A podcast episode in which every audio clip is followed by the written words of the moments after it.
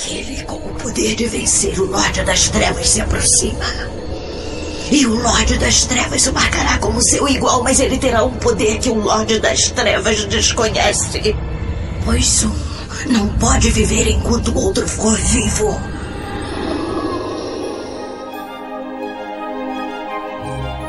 Almares, senhoritos e senhoritas, o meu nome é Pedro. Meu nome hoje é só Torres mesmo, que eu tô puto. Meu nome é Baissa ainda. Que tá puto. Esse livro deixa todo mundo puto. A Amber que deixa. Nosso livro é uma descrição do Brasil 2020-21. Bom, eu sou a Fernanda e hoje vocês podem me chamar de Caps Lock Fernanda. Caps Lock, Fernanda! Nossa.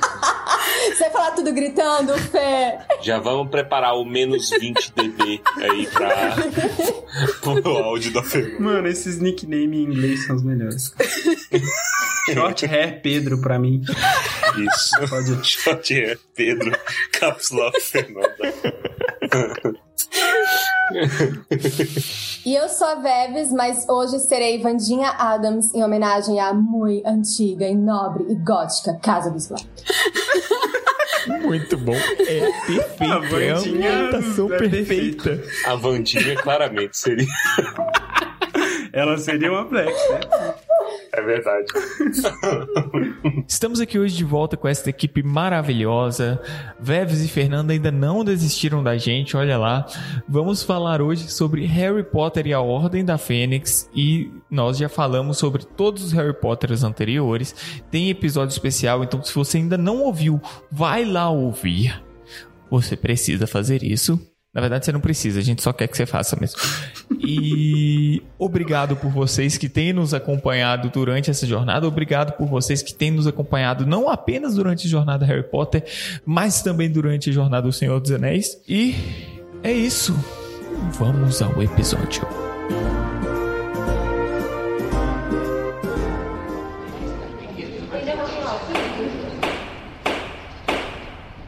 Audiência disciplinar do dia 12 de agosto. Para apurar violações ao decreto de restrição à prática de magia por menores e ao Estatuto Internacional de Sigilo cometidas por Harry Tiago Potter, residente na Rua dos Alfeneiros, número 4, Little Winging, Surrey. Inquiridores: Cornélio Oswaldo Fudge, ministro da Magia.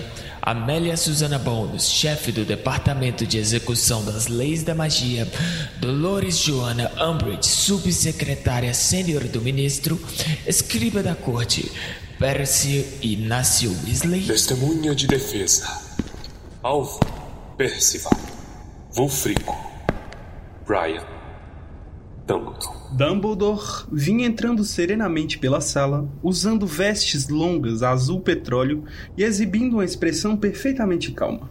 Suas barbas longas e brancas e seus cabelos refulgiram à luz dos achotes, quando ele emparelhou com Harry e ergueu os olhos para Fudge através dos seus óculos de meia-lua, pousados bem no meio do nariz muito torto. Os membros da Suprema Corte dos Bruxos murmuraram, Todos os olhares se concentraram agora em Dumbledore. Alguns pareciam aborrecidos, outros ligeiramente receosos. Duas bruxas idosas no último banco, no entanto, ergueram a mão e lhe acenaram as boas-vindas. Ao ver Dumbledore, uma intensa emoção despertou no peito de Harry, um sentimento de fortalecida esperança muito semelhante a que o canto da Fênix lhe propiciara. Ele queria chamar a atenção de Dumbledore, mas o diretor não estava olhando para seu lado. Continuava com os olhos erguidos para o obviamente constrangido Fudge. Ah, Dumbledore. Então você hum, re- recebeu nossa mensagem que a hora e o local da audiência foram mudados? Não chegou a tempo. Porém, graças a um feliz engano, cheguei ao ministério três horas mais cedo. Por isso não houve prejuízo. Ah, bem. Suponho que iremos precisar de mais uma cadeira. É, eu. O Weasley, será que você poderia. Não, não se preocupe, não se preocupe. Disse Dumbledore gentilmente. Puxou então a varinha, fez um breve aceno e uma confortável poltrona de chintz apareceu ao lado de Harry. Dumbledore se sentou, Juntou as pontas dos longos dedos e ficou olhando Fudge por cima deles com uma expressão de educado interesse. Os bruxos da corte continuaram a murmurar e a se inquietar. Somente quando Fudge retomou a palavra é que eles se aquietaram. Sim, é bom, então. Portanto, as, as acusações, sim.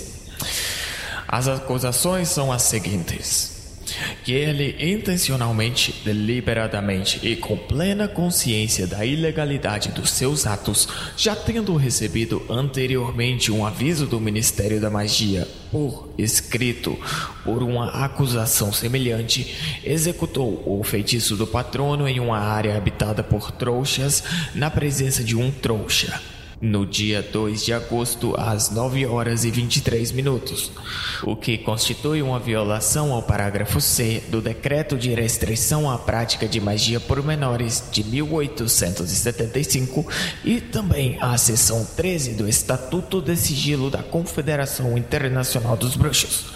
O senhor é Harry Tiago Potter, da Rua dos Alfeneiros, número 4, Little Wing, Surrey, Sim, senhor. o senhor recebeu um aviso oficial do Ministério por ter feito uso ilegal de magia há três anos, não foi? Sim, senhor, mas. E ainda assim, conjurou um patrono na noite do dia 2 de agosto. Sim, senhor, mas. Sabendo que não tem permissão para usar magia fora da escola enquanto for menor de 17 anos.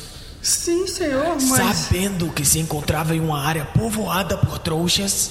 Sim, senhor, mas. inteiramente consciente de que estava muito próximo de um trouxa naquele momento. Sim, senhor. Mas eu só usei magia porque estávamos. Você produziu um patrono inteiramente desenvolvido? Sim, senhora. Por quê? Um patrono corpóreo? Um. o quê? O seu patrono tinha uma forma claramente definida. Quero dizer, era mais do que vapor ou fumaça? Sim, senhora. É um viado. Sempre foi um viado. Sempre? Você já havia produzido um patrono antes? Sim, senhora. Venho fazendo isso há um ano. E o senhor tem 15 anos? Sim, senhora. E. O senhor aprendeu isso na escola? Sim, senhora. O professor Lupin me ensinou a produzir um patrono no terceiro ano por causa do. Impressionante. A sua idade realmente impressionante. A questão não é até que ponto a mágica é impressionante. De fato, quanto mais impressionante for, pior é, penso eu. Uma vez que o rapaz realizou o patrono bem à vista de um trouxa. Fiz isso por causa dos dementadores. Dementadores? O que quer dizer com isso, garoto? Quero dizer que havia dois dementadores na travessa e que eles atacaram a mim e ao meu primo. Ah! Sim, sei. Pensei ter ouvido alguma coisa assim. Dementadores em Little Winging. Não estou entendendo. Não está, Amélia? Deixe-me explicar. O garoto andou pensando e decidiu que Dementadores dariam uma bela reportagem de capa. Trouxas não podem ver dementadores, não é mesmo, garoto? Muito conveniente, muito conveniente. Então é apenas a sua palavra e nenhuma testemunha. Eu não estou mentindo. Havia dois, vindos de lados opostos da travessa. Tudo ficou escuro e frio e meu primo sentiu a presença deles e procurou fugir. Basta, basta! Lamento interromper o que certamente seria uma história muito bem ensaiada. Na realidade, temos uma testemunha da presença dos dementadores naquela travessa. Além de Dudley Dursley, quero dizer. Receio que não tenhamos tempo para ouvir mais lorotas, Dumbledore. Quero cuidar deste caso sem delongas. Ah, posso estar errado, mas tenho certeza de que, pela Carta dos Direitos da Suprema Corte dos Bruxos, o acusado tem direito a apresentar testemunhas para a defesa do seu caso, não? Não é essa a diretriz do Departamento de Execução das Leis da Magia, Madame Bones? Ah, muito bem, muito bem. Onde está essa pessoa? Trouxe-a comigo. Está ali fora, à porta. Ah, devo. Não! Weasley, vá você. Um momento depois, voltou acompanhado pela senhora Fig. Ela parecia apavorada e mais caduca que nunca. Harry desejou que a velhota tivesse se lembrado de trocar as pantufas. Nome completo. É. A, a, a Arabella Dora Fig. E quem é a senhora exatamente? Sou residente de Little Winning, próximo à casa onde mora Harry Potter. Não temos registro de nenhuma bruxa ou bruxo residindo em Little Wing a não ser Harry Potter. A situação ali sempre foi acompanhada com muita atenção em vista dos. em vista dos acontecimentos passados. Sou uma bruxa abortada. Nesse caso, a senhora não teria um registro meu, teria? Verificaremos isso. Deixe as informações sobre seus pais com o meu assistente Webley. Em tempo, bruxos abortados são capazes de ver dementadores? Podemos. Muito bem. Qual é a sua história? Eu tinha saído para comprar comida para gatos na loja da esquina, no fim da Alameda das Glicínias, por volta das 9 horas, na noite de 2 de agosto. Então, houve uma perturbação na travessa entre o Largo das Magnólias e a Alameda das Glicínias. Quando me aproximei da entrada da travessa, vi dementadores correndo. Correndo? Dementadores não correm, deslizam. Fo- foi o que eu quis dizer, deslizando pela travessa em direção ao que me pareceram dois garotos. Que aparência tinham? É, bem. é, um era bem grande e o outro um tanto magricel. Não, não, não. Os dementadores. Descrevam-os. Ah, é, é, eram grandes. Grandes e usavam capas. Mais alguma coisa? Sim, senhora. Senti a presença deles. Tudo ficou frio e era uma noite bem quente, de verão, veja bem. E senti como se toda a felicidade tivesse desaparecido do mundo. E, e- e me lembrei de, de, de- de coisas medonhas. O que foi que os dementadores fizeram? Eles avançaram sobre os garotos. Um deles caíra. O outro estava recuando, tentando repelir o dementador. É- é- era Harry. Por duas vezes. Ele tentou, mas só produziu um vaporzinho prateado. Na terceira tentativa, produziu um patrono que investiu contra o primeiro dementador. E depois, encorajado por ele, afugentou o segundo de cima do primo. E isso, isso foi o que aconteceu. Foi isso que a senhora viu? Foi isso que aconteceu. Muito bem. Pode se retirar. A senhora Fig lançou um olhar medroso de Fudge para Dumbledore. Depois se levantou e saiu arrastando as pantufas. Harry ouviu a porta fechar depois que a bruxa passou. Não foi uma testemunha muito convincente. Ah, não sei. Ela certamente descreveu os efeitos de um ataque de dementadores com muita precisão. E não posso imaginar porque diria que eles estiveram lá se não tivessem estado. Dementadores perambulando por um subúrbio de trouxas simplesmente encontram um bruxo por acaso. As probabilidades disso acontecer devem ser muito, muito remotas. Nem mesmo Bagman teria apostado. Ah, não acho que algum de nós acredite que os dementadores estavam lá por coincidência. E o que é que você quer dizer com isso? Quero dizer que eles foram mandados até lá. Creio que teríamos um registro se alguém tivesse mandado dois dementadores passearem em Little se ultimamente os dementadores andarem recebendo ordens de alguém que não o ministro da magia. Já lhe dei minha opinião sobre esse assunto, Cornélio. Já deu, sim. E não tenho razão alguma para acreditar que sua opinião valha alguma coisa, Dumbledore. Os dementadores permanecem em seus postos em Azkaban e estão fazendo tudo o que mandamos fazer. Ah, então, precisamos indagar por que alguém no ministério teria mandado dois dementadores àquela travessa no dia 2 de agosto. No silêncio absoluto que recebeu suas palavras, a bruxa à direita de Fudge se inclinou para a frente de modo que Harry a viu pela primeira vez.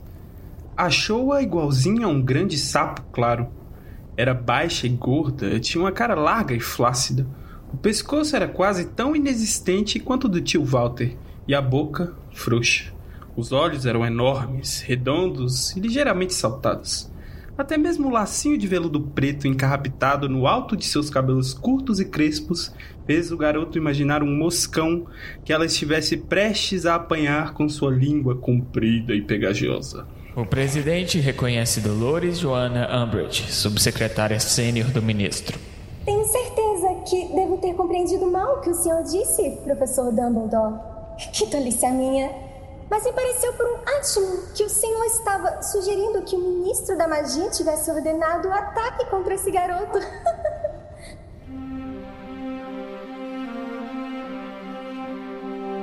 Vamos aqui então para o episódio falar sobre este livro maravilhoso. E a gente dividiu aqui no que mais ou menos é uma pauta, mas a gente não vai seguir mesmo, então vamos seguir só para introduzir mesmo e como sempre não sabemos o que vai sair. É, é o seguinte, a gente tem que se render ao fato que a gente não consegue introduzir direito. Esse já, que já é o quinto episódio do podcast. E a gente sempre fala, ah, vamos começar dando uma breve revisão. E a gente sempre muda completamente de assunto. Exatamente. Então a gente tem que assumir, abraçar os- o- a nossa dificuldade e falar de pautas pertinentes completamente aleatórias. Mas é difícil fazer isso com um livro inteiro, quando é só o capítulo que nem vocês fazem. Verdade. Com certeza. Exato. Fazer um resumo, agora resumir a Ordem da Fênix. Gritaria. É, resuma em três palavras: emo, gritaria. Emo e caps lock. É, pronto. Porque, aliás, isso é uma coisa que eu reparei quando eu tava relendo. Não é só o Harry que tá em caps lock. Todo mundo tá em caps lock nesse filme. Nesse filme, nesse livro. Sim. Menina, roubou minha piada. gente, A cápsula pergunta Fernanda, a cara. gente tem uma frequência aqui que vocês não estão entendendo. Isso daí, eu, no início, eu achava que era um mal dos filmes, porque eu achava as pessoas excessivamente rudes nos filmes, especialmente a Emma Watson. A Emma Watson parece que ela tá sempre no talo da ignorância. Harry, what you doing? The task is two days long. E ela já tá xingando ele, fala assim, caraca, são nove da manhã, bom dia. Harry, you told me you'd figured the egg out weeks ago. The task is two days from now. Really? I had no idea. Não sei, eu sempre achei que eles são ingleses e aí tudo bem. Mas inglês, inglês fala rude assim mesmo. Inglês é o tempo todo se atacando no- na, na garganta um. Tô A referência de uma pessoa inglesa pra mim é o Arthur Dent.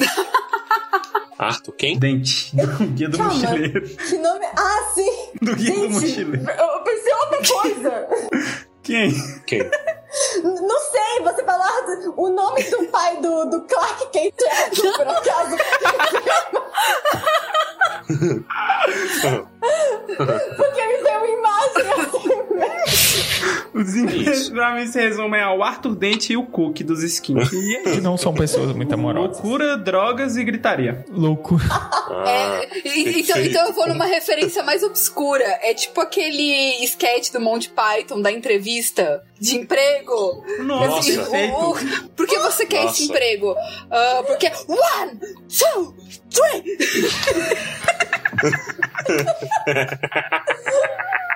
Dear, I don't think I'm doing very well. Why did you say that? I don't know. Did you say it because you didn't know? Uh, well, five, four, three, two, one, zero. É isso. É isso. E, e essa peculiaridade dos ingleses até explicaria aquela entrada do Ministério da Magia, né? Oh, verdade. Coisa maluca. Porque claramente é referência da Dr. Hulk lá, né? Cabine Da, da tele- cabine do telefônica. Cabine. Da cabine telefone. Mas você sabe que existe a cabine na Inglaterra inteira, né? Você sabe que é Mas você sabe que a cabine da Inglaterra inteira não teleporta você pra nenhum lugar, né?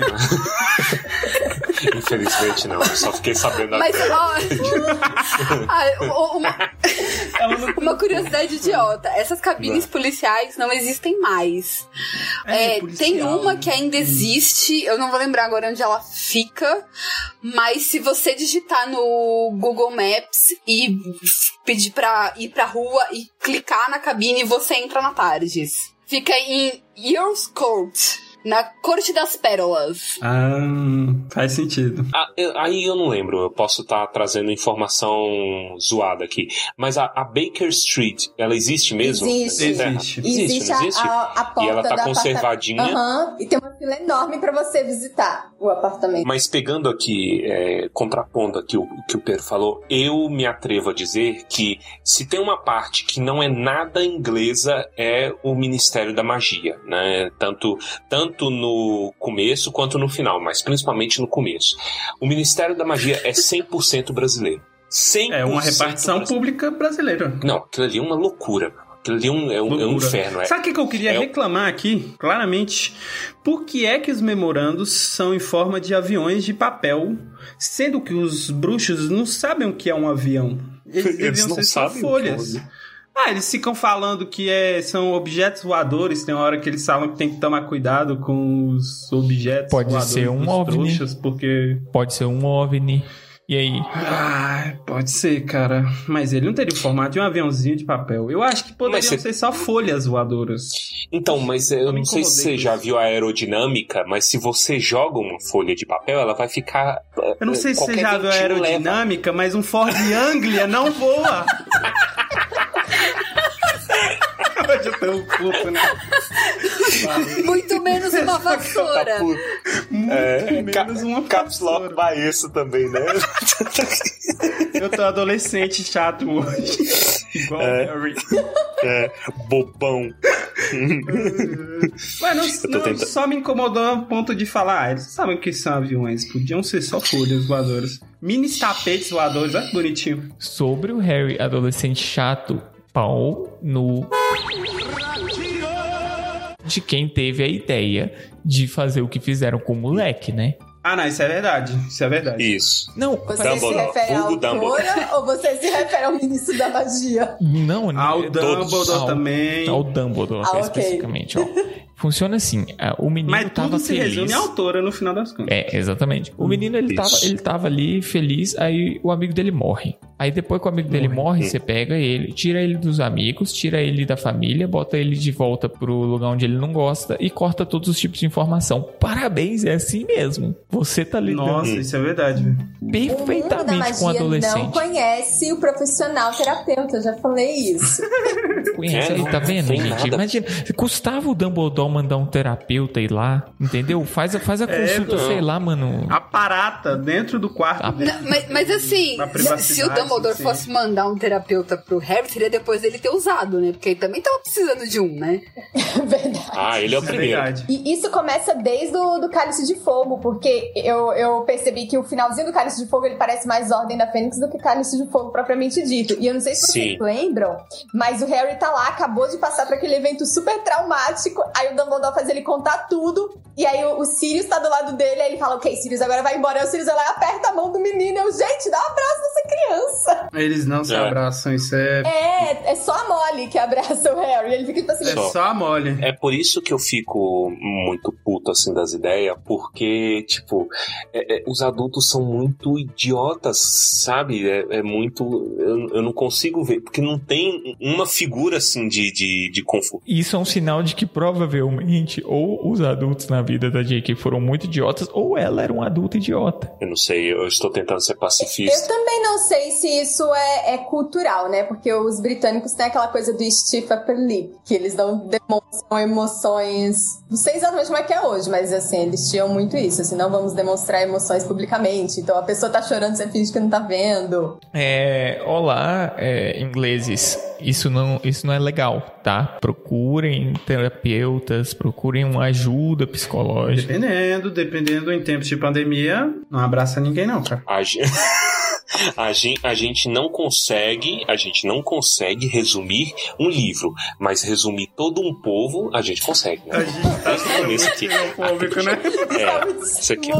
Tumba xenofóbica. Atribuindo todos os, os defeitos aos ingleses. Isso. Desculpem Cara, ingleses que mas estão eu, eu ouvindo. gostaria de trazer uma experiência própria aqui, porque o Harry, enquanto preso na casa dos Dursley, ele fica tentando ver o jornal, né? Porque se fosse acontecer alguma coisa grande, o William Bonner ia falar. E aí, quando eu era criança, eu lembro que eu levantei, eu tava abaixado numa varanda na casa de uma vizinha, e eu levantei e bati o cucuruto da cabeça na janela que tava aberta assim, ó. Eu lembro que eu desmaiei. Então o Harry foi muito corajoso quando ele bateu a cabeça na janela lá e não desmaiou. Só porque, porque isso foi marcante pra mim, porque saiu sangue da minha cabeça, do cucuruto assim, da minha cabeça. E a correlação entre coragem, especificamente coragem, e não desmaiar. Porque ele não gritou, fratura, cara. Deixa eu te falar. fra- Você não grita comigo, não. Você não grita comigo, não. Você não começa.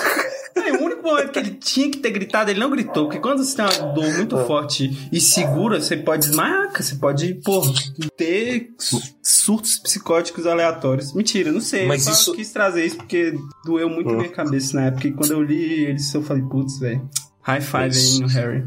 Mas olha que doido, velho. Nem o jornal, pô, nem informação davam pro moleque, cara. Isso aí eu acho muito paia. Pô, falar assim, não, pô, tá tudo bem. Não foge de casa. Porque o Harry tem histórico de fugir de casa. Você vai deixar ele, pô, ah, não. Deixar o mundungo vigiando o cara, pô. Isso, de Dunga. todo mundo, Deixar porra. o Dunga das. Não, Dunga. Eles chamam ele de Dunga. Dunga burro. Vocês têm alguma coisa específico desse comecinho pra falar? A Petúnia, ela, quando ela fala que sabe dos dementadores, ela diz: Ah, eu escutei a minha irmã falando com aquele garoto horrível. E a gente pensa que ela tá falando do Tiago. Mas na verdade, do Snape. Isso é tão legal de pegar na releitura. Olha. Co- Como é que é? Ela, ela tava falando com o Snape? É, ela Não, fala é- assim, não, a é. Petúnia não, a Lilian. Isso, fala que, é isso. Porque o Harry Lilian fala, fala você sabe o que são dementadores? E ela, sei porque eu vi aquele garoto horrível falando com a minha irmã. E a gente pensa, ah, tá falando do, do, do Thiago, mas na verdade ela tá falando do Snape. Só que essa outra a gente não sabia que o Snape era amiguinho de Lilian.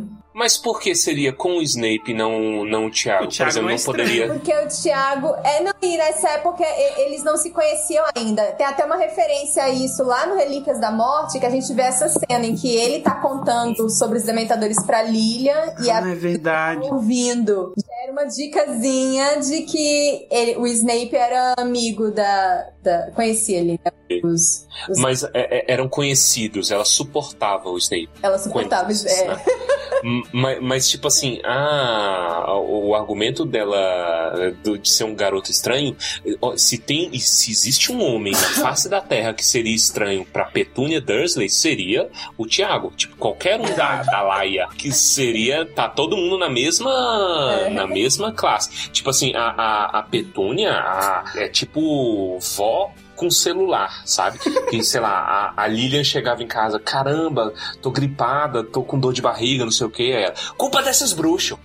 Culpa desses Nossa, bruxos. é verdade. Você fica andando, entendeu? É a mesma associação com o celular, seria isso aí com a, com a Petúnia. Aí eu já não sei, sabe? Eu, eu, eu interpretava quando eu lia que seria, sei lá, eles namorandinho, sabe? É, Ela provavelmente a. a a Lilian levaria o, o James pra casa pra apresentar, por exemplo, a galera, e aí a Petúnia ia ficar bisbilhotando enquanto eles conversavam. Então, É, é o que a gente é buricaba. levado a pensar, mas é porque nesse caso específico, lá no Relíquias da Morte, a gente vê essa cena. Na É, Memórias do Snape, tem a cena dele contando pra ela sobre os dementadores. Mas assim, isso, me- isso me leva a questionar, Torres, o tipo de conversa que você tem com a sua namorada pra achar que o Thiago e a Lilian ficavam conversando sobre dementadores quando estavam namorandinho. Ah, não. Noticiário. Tipo assim, ah, meu irmão, fulano tropeçou e o dementador creu, entendeu? Na rua. Ah, noticiário bruxo. Alguma coisa assim. O Torres Porque- é a testemunha a senhora Fig, né? Porque é exatamente o que ela falaria. Exato, exato. É verdade. Ela falou assim: olha, tá aqui o dementador caiu, os dois moleques aqui, um gordo e um magro, caiu na rua, o dementador creu. É, eu, eu imagino também que possa ser ele se, se amostrando, É, é. Que, que ele tem, É. conhece as coisas. Ele podia falar, ah, eu tenho um patrono viado. Nem sei se ele tinha. sabe? Provavelmente nem tinha, Menino. sabe? Isso é coisa de menino. É que você tá perguntando isso porque você é menina e não menino. É. Menino tenta se amostrar com as coisas nada a ver, tá ligado? E ele claramente é esse negócio. Ele, ele bagunçava o próprio cabelo, velho. Tipo de babá. Pra- e a desculpa é maravilhosa, né? Ele bagunçava o cabelo pra parecer que ele tava sempre atrás do pomo de ouro. Ah, meu irmão, que brother insuportável. Gente, mas aquela cena da memória do. da pior memória do Snape, né? Desse livro, é muito o, o esquema de adolescência, pelo menos da minha época. Eu consegui, assim, os flashbacks de como. Gente, desculpa. Você ficava balançando, ah, bagunçando Mas seu cabelo, velho. Fazem isso. Não, eu não ficava, mas a gente. Olha, as meninas percebem quando os meninos estão, tipo, tentando parecer muito legais, porque estão afim delas. Olha aí. Uhum. E os meninos todos agora quebrando a cara, achando que nunca foram percebidos. É, que tava É, escondidíssimo. muito óbvio. Vocês só foram ignorados mesmo, desculpa.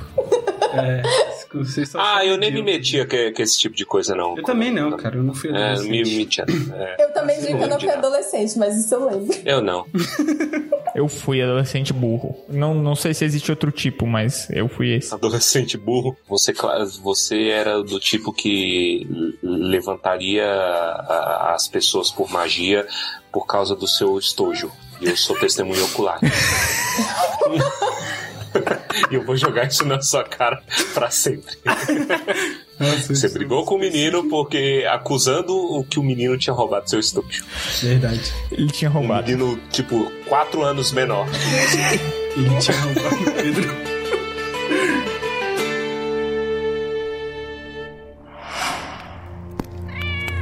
Escreva, Sr. Potter. Não devo contar mentiras. Eu queria aqui que a gente elucubrasse aqui sobre departamentos do ministério. Aqui, que eu, eu acho isso lindo. Essa, eu cheguei de tirar foto, eu tava lendo, aí eu, eu tirei foto assim. Caralho, é muito idiota e muito divertido. Vamos lá. Que qu- quando o Harry vai pra audiência, né? Aí ele vai passando pelos níveis. Aí vai lá. Nível 7, Departamento de Jogos e Esportes Mágicos. Ok, né? Ok, não, aí tá, tá é o beleza. Ministério da Olha lá. Cultura deles. É, inclusive Isso. Tem, o, tem uma sede de alguma coisa lá, né? De algum. Isso, e- exatamente. Quando ela vai, quando ela vai descrever, aí vai. O que que tem lá? Tem a sede das ligas britânica e irlandesa de quadribol, perfeito, né? Existe Aham. mesmo. Os chuteboleiros. Aí vai. O clube de bexiga oficial. Que porra é essa? A mãe do porra é fazia parte. Olha aí. Hã? clube de bexigas. Informação. Ma- Mas, o, o que que tem no clube de bexigas? Ela não explica. é, Cabe a gente a definir. Eu não sei o que Bexiga, é cara. isso. Guerra é guerra de- de balão de água? Balão de água. Guerra de balão d'água. É. Eu aceito. Eu sei que a galera fica indignada porque esse clube fica suspenso pelo Umbridge também. Fica, então é balão d'água. É balão d'água. Não existe nada mais divertido e frustrante no mundo que balão d'água. escola que tem como um dos esportes oficiais balão d'água. É, é, Veves, eu serei obrigado a lembrá-la que tem uma escada que muda de direção. Eu tenho que lembrar isso em todo, todo episódio. então, o céu é o limite. Ou não, amado. Gente, gente, É, ou não. deixa eu trazer conhecimento aqui, se, se é o, segundo a Wiki, Hum. Que Bexigas é um jogo popular jogado com pedras especiais semelhantes ao jogo trouxa Bolas de Gude. Não sei se alguém jogou o jogo de PS2, você provavelmente teve a experiência de jogar Bexigas. Eu tive essa experiência, eu não lembrava que era esse nome. Por que jogar PS2 bola de gude? Teve um jogo de Ordem da Harry Fênix. Potter tinha isso. Isso, e você podia jogar Bexigas lá na, na hora do recreio. A gente nunca Nossa. pareceu tanto com turista sem cultura quanto agora. Que vai pro país dos outros e fica apontando o dedo sem saber do que tá falando. Ah, ninguém. Não, isso foi erro da tradu- do tradutor, cara. Não, mas é, Bexiga. é, é um biloca, jogo fala biloca. É um jogo. Isso, deveria ser É mesmo. piloca. É um jogo bruxo, não é um Bexiga. jogo real. Então não, não é algo do. Não é algo em inglês, é Mas algo de vamos Harry Potter. concordar que biloca, que bola de gude tá longe de estar na Olimpíadas pra ter uma Então. sede no ministério. mas beleza. Olha só. Não, eu, eu antes eu preferia o departamento de capoeira ali na, na coisa, capoeira bruxa, do que, Caramba, do mano, que coisa. capoeira bruxa ia ser a coisa mais louca do universo. Você imagina que, que pirotecnia maluca? É o que os meninos lá de Durmstrang faz no filme, gente. Verdade. É o capoeirista. Verdade. o E tem um brasileiro. Que é brasileiro. Existe a capoeira bruxa, que ridículo. Meu Deus. Espere Harry Potter e os bichos 3 pra você não vai ter. Isso. É. Pô, meu Deus, as possibilidades. Eu estou. Eu acabo de ficar 3% mais animado pra Harry Potter e os bichos. Viu? E totalizando o total de 3% aí. Tô totalizando um total de 3%.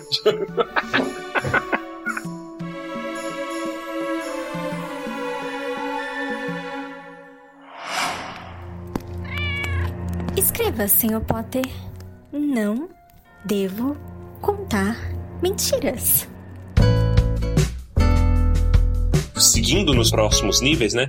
Temos lá o Departamento de Transportes Mágicos. Que, que tudo bem, né? É o, o, o Den- DENIT. É o DENIT daqui? É o né? DENIT, De, de é. transporte. É o DENIT. O, o que que inclui nos transportes? A autoridade da rede de flu, de controle de aferição de vassouras, seleção de chaves de portais e centro de testes de aparatação. Eu Perfeito. acho que é o departamento mais normal, É, né? isso é Com normal. certeza. Inclusive eficiente. Isso. Continua descendo. Nível 5, Departamento de Cooperação Internacional em Magia.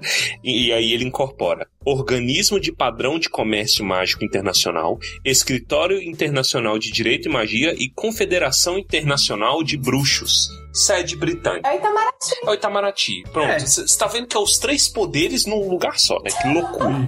Andares. É bom. E eu Gente, acho que eu não tirei é só foto. você atravessar a rua que você chega no poder, então não vou falar nada. Exato. Verdade. Seria mais legal, inclusive, se fosse um em cima do outro. É. Aí do nível 4 a coisa começa a ficar interessante. Departamento para Regulamentação e Controle das Criaturas Mágicas, que inclui divisão das feras, seres e espíritos. Seção de ligação com os duendes, escritório de orientação sobre pragas. e só. Esse é o, é o a fauna do, do mundo bruxo. Né? É o Ibama, é o. Ibama. É o Ibama, é o Ibama. É. Isso. Gente, mas olha que negócio legal, olha que negócio legal. Os Ah. pendes estão inseridos nisso daí. Isso mostra como que os bruxos têm essa coisinha de realmente se achar superior, porque eles colocaram os doentes Uhum. Verdade. diferentes, Super colocaram como parte da fauna do negócio. Inclusive, Isso. é uma preocupação da ordem de estar em contato com os doentes, porque eles temem que os doentes se juntem ao Voldemort simplesmente pelo Voldemort dar respeito a eles. É, eu acho isso que é não vai acontecer, mas. Hum, ou só pelo fato deles estarem no governo. Se os duendes estão no governo, Verdade. o Voldemort são do aí. Centrão compraram uma. Isso. um. Aí, tipo assim, quando você vai pro 3, né? Departamento de Catástrofes e Acidentes Mágicos, né? E aí tem lá, é, aí é meio hospitalar, né? É o Ministério da Saúde. E aí vai Esquadrão de Reversão de Mágicas Acidentais. Lógico, acidentais. Se for proposital, você não está contemplado pela lei. Se fuder, cada um com seus problemas. Central de Obliviação, específico também, né? Tem que ter um MIB lá. e Esse é bom. aí é melhor, Comissão de Justificativas Dignas de Trouxa. Isso é muito bom. Que que é isso, velho? É assessoria de imprensa, é a assessoria de imprensa do ministério. É. Perfect. Ju- Justificativa digna de trouxa. Dignas, isso é muito bom. Se fosse no Profeta Diário atual, seria dignas de Harry Potter. Aham. Exatamente. Eles, é, é, e eu- eu- a galera é tão infantil que eu consigo visualizar eles é, renomeando um ministério do, do- de Estado Pra fazer piada com por causa de um garoto de 15 anos. Eu consigo visualizar facilmente. É isso, o resto aí é as, as loucuras ao longo do livro, né? Eu posso fazer uma sugestão aqui pro, pro serviço do, do Arthur? Ah, Por que não contratar um bruxo nascido trouxa? Ia facilitar tanto no, no, no, no- no reconhecimento do mau uso dos artefatos trouxas. Porque nada faz sentido no Ministério da Magia, é uma organização completamente idiota. Esse livro prova isso mais do que Isso. qualquer outra coisa. É isso. Nada no mundo Mais bruxo que faz qualquer sentido. É o Monty Python, né? Que criou. Isso, exatamente. É. É. Sabe o que eu tava pensando? Se eu fosse Hum. bruxa nascida trouxa, eu ia ser insuportável, eu ia ser um nojo, porque eu ia chegar. Você ia com o celular pra Hogwarts. É, leva. É, que vocês têm isso aqui, vocês têm isso aqui, ó, Harry lá botando a cabeça na, na lareira, aqui, ó, celularzinho aqui, ó, ó, ó, celular. Chegar na aula de astronomia, aí, ó, tá vendo aquela lua ali? Ó, tá vendo? A gente já foi. É. Ah, tua, tua vassoura faz isso aí, ô Malfoy, trouxa? Ele Malvado. queria entrar com um requi- É. uma requisição pro Dumbledore. Libere o uso do meu artefato trouxa em Hogwarts.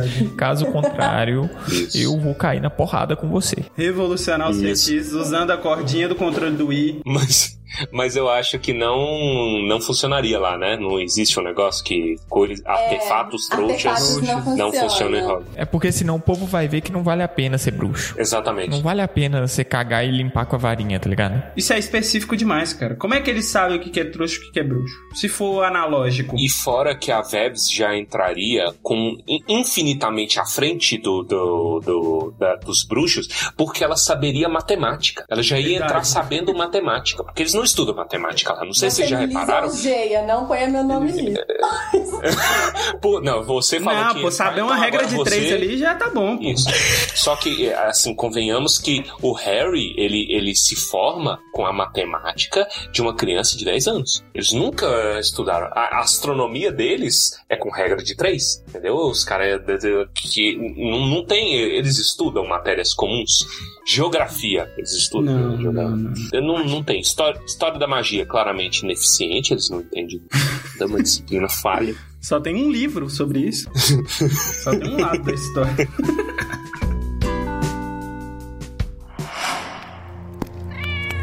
Escreva, Sr. Potter. Não devo contar mentiras.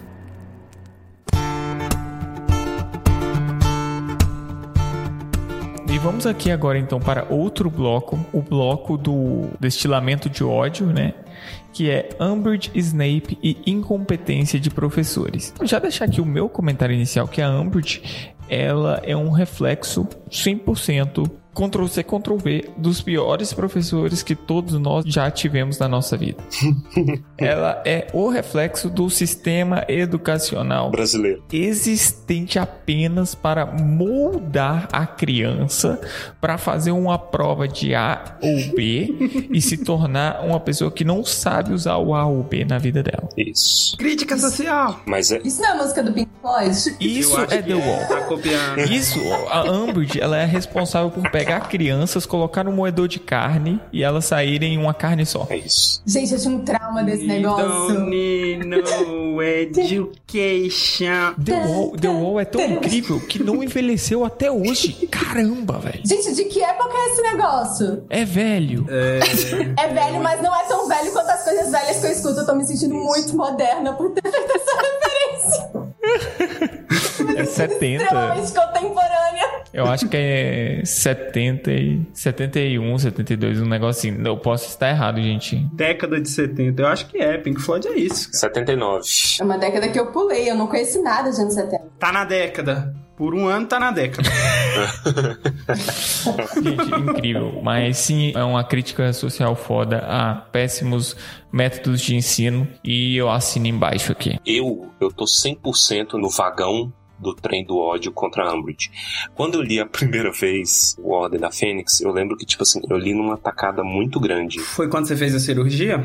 Não, eu- qu- quando eu li, eu tinha acabado de terminar. E aí, tipo assim, eu tava mal, eu fiz, ah, não, que merda. Mas aí, Você tinha acabado de terminar a cirurgia. termi- terminar um relacionamento Não. é importante, né? Ah! Do... Nossa! Ela foi uma cirurgia no coração. A cirurgia foi outro Foi livro. outro livro. A cir- foi outro livro. Sim, porque eu tava lembrando que a É. cirurgia tinha sido do câmera secreta. Eu, uai. Mas a, a cirurgia foi o Relíquias da Morte. É que o Torres deu Relíquias da Morte em dois dias. Dois dias, porque eu fiz uma cirurgia, fiquei acamado sem poder me mover. E aí é, li Harry Potter tudo. Na época, né, eu tava tipo pra baixo e eu queria alguma coisa pra me distrair. Eu lembro que eu, eu, pass... eu virava a noite relendo. E eu achava que era tipo assim, ah, porque tem os temas do livro, né? O livro ele é sobre subversão, sobre é, pare de confiar no governo, sobre educação falha, Negacionismo. negacionismo, um monte de coisa. Mas aí, tipo assim, eu achava que era muito para essas coisas. Na minha releitura, agora, eu descobri o que me move nesse livro. 100% ódio da Umbridge. 100%. Nossa! Eu, eu, eu ficava ansioso. Eu ficava ansioso pra quando que ela ia aparecer pra alguém destruí-la. Entendeu? E essa é a minha, minha nova A gente impressão. torce pelo Snape, não é? Quando ela vai avaliar a aula dele. Aham. De repente a gente tá. A Fernanda não é pra torcer pelo Snape, né? Eu tô, é, eu tô sempre torcendo Nossa. pelo Snape, mas até aí não. Nós, pessoas que não torcemos pelo Snape, a gente torce pela primeira vez. As cenas com a McGonagall, por exemplo, perfeitas. A, a orientação vocacional do Nossa. Harry Potter. É, eu, eu quero enquadrar aquela cena, porque é simplesmente maravilhosa. A, a bateção de boca das duas. E quando chega no final, que ela vira pro Harry assim: Você vai ser um Aurora. Nem que a minha vida dependa disso. e ele fica tipo: Tá bom. Exatamente, é. Assim, eu, tenho, eu, tenho, eu não tenho escolha mesmo, né?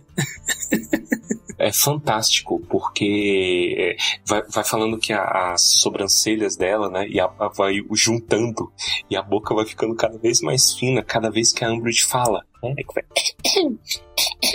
Ela, a senhora quer uma pastilha, ou arrombado? Eu, eu consigo ver a McGonagall falando isso, logo depois dela falar que o Harry tem que ter autocontrole. Né? É, cara, faço o que eu faço. Eu faço o que eu falo. Eu queria fazer um comentário sobre o sistema educacional de Hogwarts, mais um, já que esse se tornou meio que o tema desse bloco. Que no, na prova lá, nos nomes. Ah, já até sei. É as respostas dele na prova, né? É, todas as respostas que ele sabia. Ele sabia porque tinha sido coisas que ele fez ilegalmente. Quem quer ser um milionário, um bruxo. Exatamente. Ou se, o, então qual é a mensagem do livro? Que o crime compensa. Isso, sempre. Olha aí. E é por isso que o brasileiro gosta. Cara, mas assim, no fundo, no fundo, você não pode pensar muito nessa frase porque ela é muito verdadeira. Então. Mas é, to, toda essa, essa questão, a questão educacional do, de Hogwarts é muito sensível. Eu reparo numa coisa, no, eu acho que é nos nomes, durante a prova, né? Que o Harry, de repente, ele percebe, e aqui vem o meu belisco, a senhorita Fernanda, que, é, que o Harry repara que sem o Snape no cangote, infernizando ele, ele é um aluno melhor. Então bota a placa aí de novo, pedagogia eficiente, né? Não, cara, mas aí você tá individualizando técnicas de, de ensino. Que técnica que o Snape tem? Pô, Pera, agora eu vou. Levanta o pé aí que eu vou dar uma passada de pano brutal.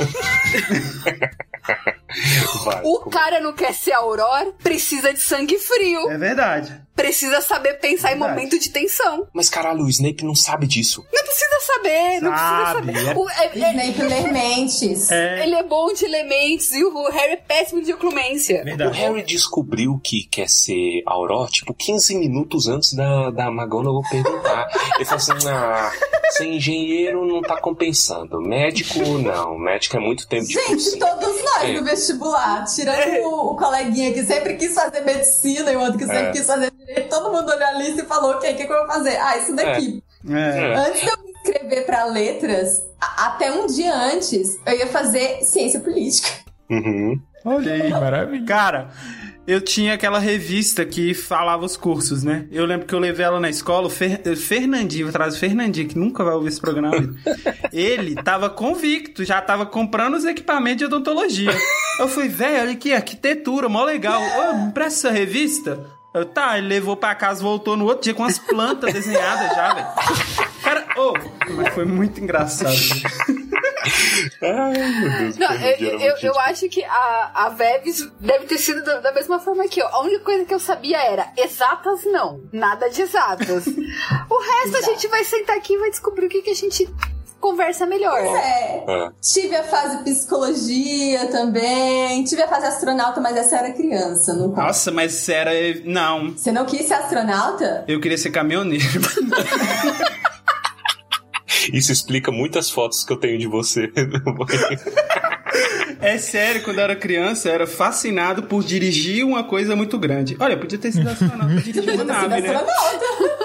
exato, exato. Quer coisa maior do que uma porra de uma nave? Porra, eu era uma criança muito limitada, agora eu tô pensando, velho. Mas sempre, tudo que eu pegava era volante grande de caminhão. Eu, porra, minha mãe, olha, e- e- conheci um caminhoneiro, deixa ele sentar no banco do caminhão. Porra, eu fiquei fascinado. Charlinho, era o Charlinho. Você não era limitado, você era pé no chão. Eu fiz vestibular para comunicação social e para sistemas de informação. É isso. É um homem Escolheu versátil. claramente aquele não deveria ter escolhido pelo tom de voz, né? Cheguei à conclusão de que um bom programador é um bom comunicador, então fica aí conhecimento Está certíssimo, eu gosto. Tá certíssimo, é Conclusão. isso. Programação é a linguagem, né, Pedro? Defende Isso aí. No, no meu caso, quando eu fui escolher, eu tinha uma dificuldade porque, tipo assim, eu, ao longo de toda a minha vida escolar, eu, eu não. Bom que virou uma terapia em grupo. Isso, exato. Vai, vai.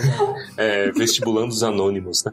Aí, tipo assim, eu, eu lembro que eu não tinha apreço e nem desgosto por nenhuma matéria, sabe? Eu era neutro com todas, então eu não conseguia escolher por matéria. Aí eu cheguei e falei assim, Neutro. bicho, eu queria. É, é porque eu queria abraçar tudo, sabe, ao mesmo tempo e nada. Né, porque é bizarro. Adolescente. E aí, tipo, eu olhei e falei assim: ah, eu queria muito direito. Eu Fiquei uma boa parte da minha vida pensando nisso.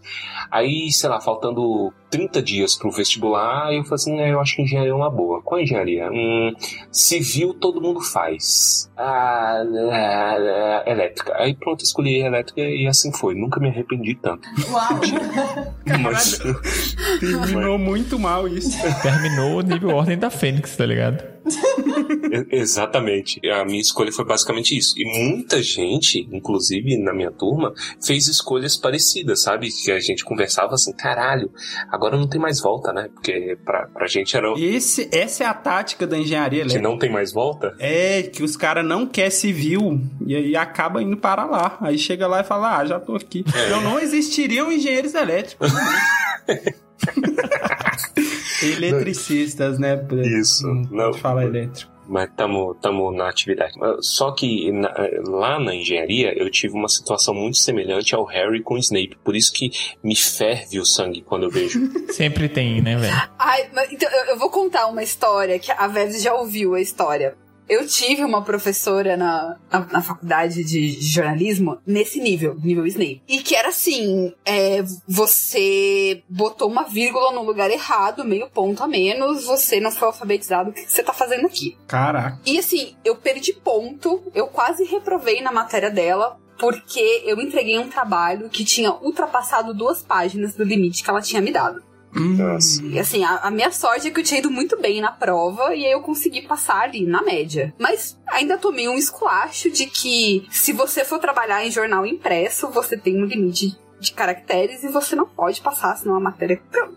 Tomei um esporro. Hum, Alguns anos depois, isso foi em 2018, eu acho. Estou eu num congresso de letras, né? Já fazendo mestrado em letras, que também tinha ali um puxadinho para pessoas de comunicação, porque era do mesmo instituto, e esta professora estava lá apresentando um trabalho.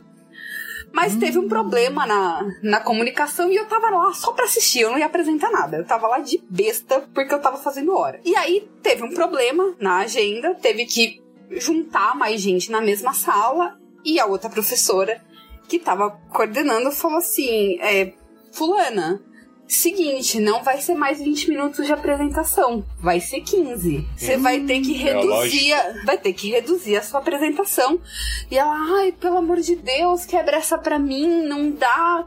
Eu preparei uma apresentação de 20 minutos, tem muita coisa pra mostrar, tem inclusive um trecho de um documentário. Não tem como só eu apresentar em 20 minutos. Eu levantei a mão e falei assim: licença, eu sei que não tem nada a ver com isso, mas posso fazer uma parte? Here comes the money. Here we go. Money talk. Here comes the money. Meu Deus, payoff. Que Claro, delícia. por favor, eu. Então, quando eu estava na graduação, você quase me reprovou porque eu ultrapassei duas páginas do trabalho. Então eu acho que você não pode apresentar em 20 minutos. Tu Eu lançou essa? Lancei. Deus. Eu sei o que vocês fizeram no verão Eu tô passado. orgulhosa. Gente, esse foi o momento da Fernanda de não precisa me chamar de senhor professor. Isso. Cara, ô, essa, é me- é essa é uma das melhores histórias que a gente já teve no programa. Isso de payoff. Nossa, que eu, eu gosto Nossa, tanto quando as pessoas vencem na vida. Devo, arrepiado. devo, devo. Tô arrepiado. Eu nunca teria essa coragem de fazer isso.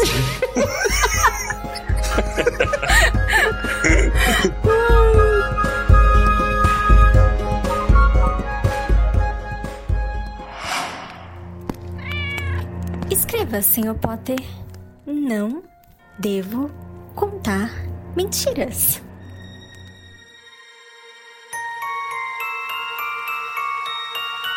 Vocês querem falar mais de Umbridge? Não, eu quero falar do Firenze. Ele me passa a mesma energia do Legolas. Porque ele fala, fala, fala e não fala nada. Fala, fala, fala e fala o óbvio. Só fala de um jeito bonito, né? Fala de- olhando pro horizonte. Sim. Nossa, que descrição maravilhosa. Na verdade, o Firenze é tipo como todos os elfos, né, de Senhor dos Anéis, porque todos falam assim, ah, sim e não. Sim e não. É toda a resposta de elfo. Nunca pergunte É nada tudo pros elfos. 50%, né? Eu vi um, um cara que quebrou a estatística. Ele falou que é sempre 50%, tudo. Todas as estatísticas. Pode ou não acontecer. Você está vivo nesse momento? Aí é show. É, Schrödinger. E vamos falar aqui então sobre o case de sucesso das duas pessoas que são coaches da felicidade dentro de Hogwarts. Eles foram a minha felicidade durante esse livro de dor e sofrimento, entendeu? Enquanto eu lia a voz da Umbridge, eu tinha Fred e George para me acalmar. E eles são as pessoas que foram lá e soltaram fogos de artifício durante a prova do Enem. Cara, o Fred Jorge é muito nome de dupla sertaneja, né? É muito legal. Primeiro que todo o rolê do Harry ter dado dinheiro pra eles é muito errado, né? Não. Por quê? Você tem todo começo de ano, a Molly passa aperto pra pagar roupa e livros pros filhos dela. Que ela é orgulhosa. Aí o Harry vai lá e dá todo o dinheiro do torneio tribruxo pros dois. Crime compensa. Ah, choquei. A Molly, ela, ela é orgulhosa, por isso que ela passa dificuldade. Eu não eu defendo a Molly, tá? Ó, a Molly provavelmente não aceitaria. Dois, o dinheiro investido, falando assim, né? O Harry sendo o, o acionista majoritário de Fred e Investidor George. fantasma, não é? Investidor anjo. Anjo, anjo. Isso, ele sendo o investidor anjo de Fred e George, O mecenas. foi uma cartada acertada. Por quê? Porque é o Fred e George que sustenta a família depois. Olha aí, Pedro, e você criticando. É. Que, ti- ti- tipo assim, pô, Tá bom, foi uma boa foi ideia. um investimento a longo prazo. O Harry é um Foi. investidor.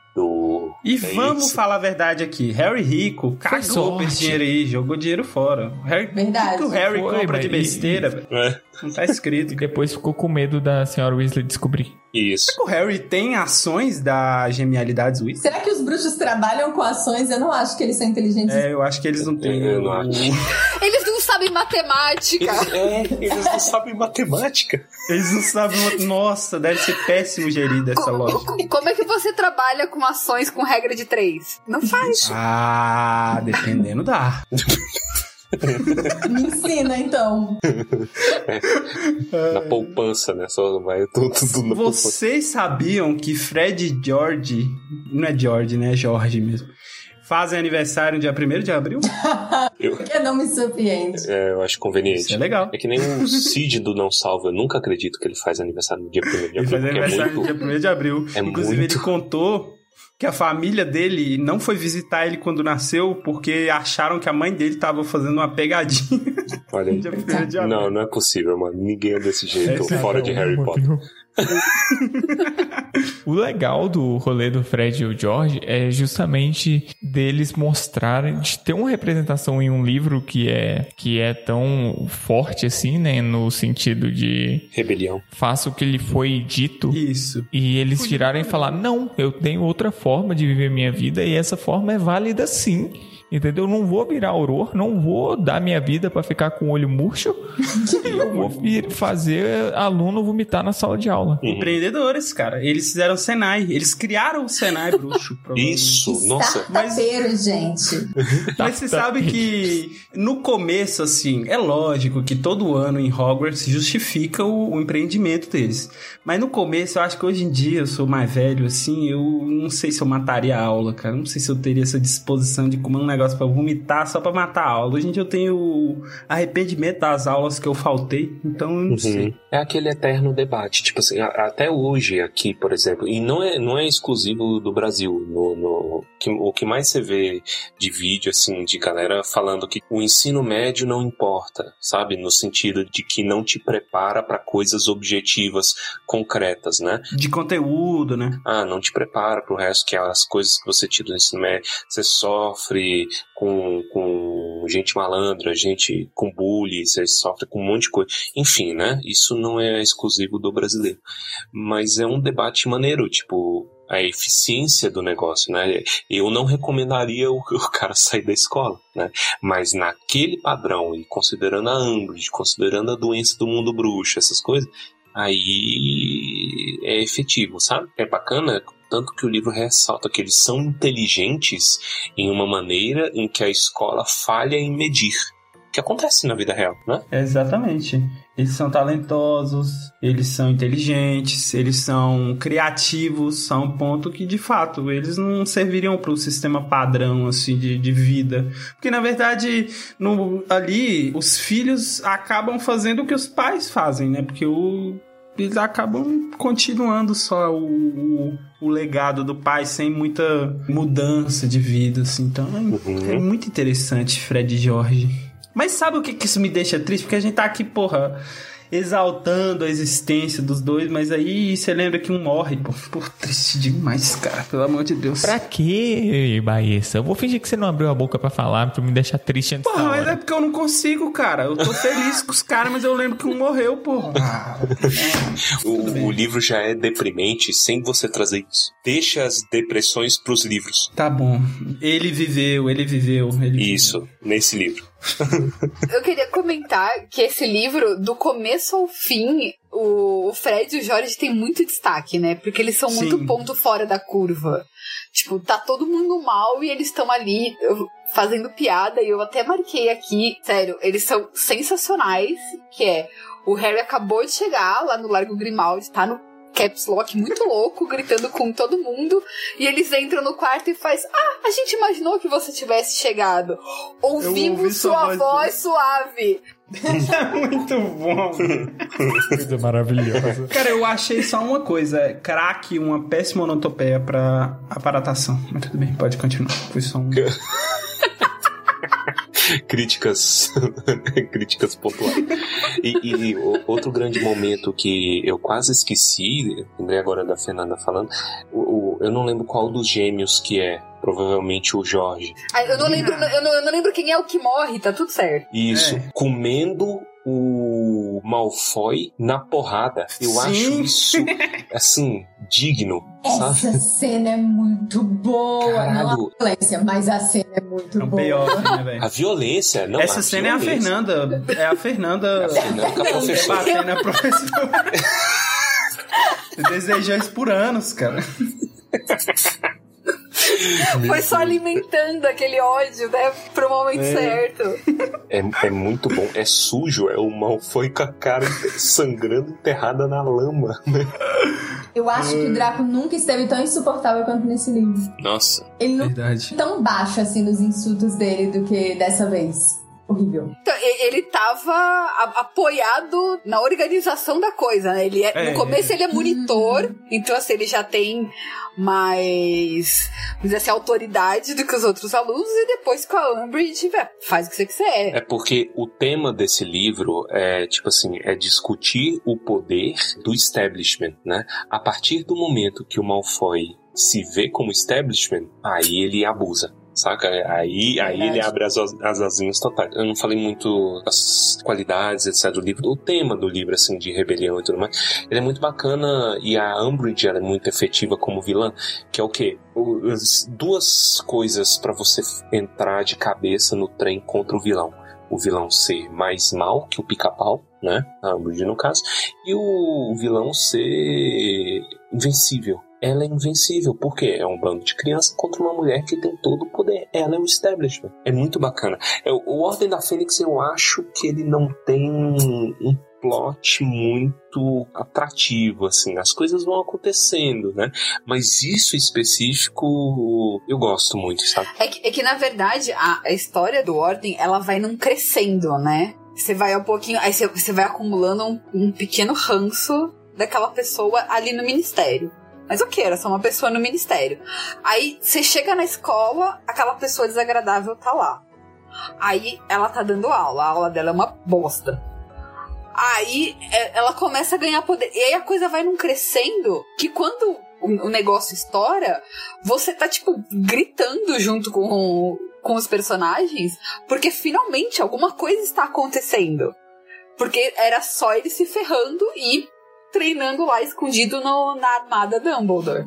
E por isso que eu acho tão, tão, tão bem feito o livro, porque você se sente. Isso é algo que me incomodou quando eu era mais nova, porque eu queria que coisas acontecessem, mas agora relendo eu vi que isso é muito efetivo, porque a gente se frustra com o Harry. A gente quer que assim. A gente fica de mãos atadas, tanto quanto ele. Isso. Sim. É, agora relendo assim, eu, eu consigo me colocar no, no papel da Molly e falar: moleque, você tá fazendo besteira. Você tá com a cabeça quente, não, não é a hora. É assim, eu consigo entender porque ela toma a decisão de esconder as coisas dele.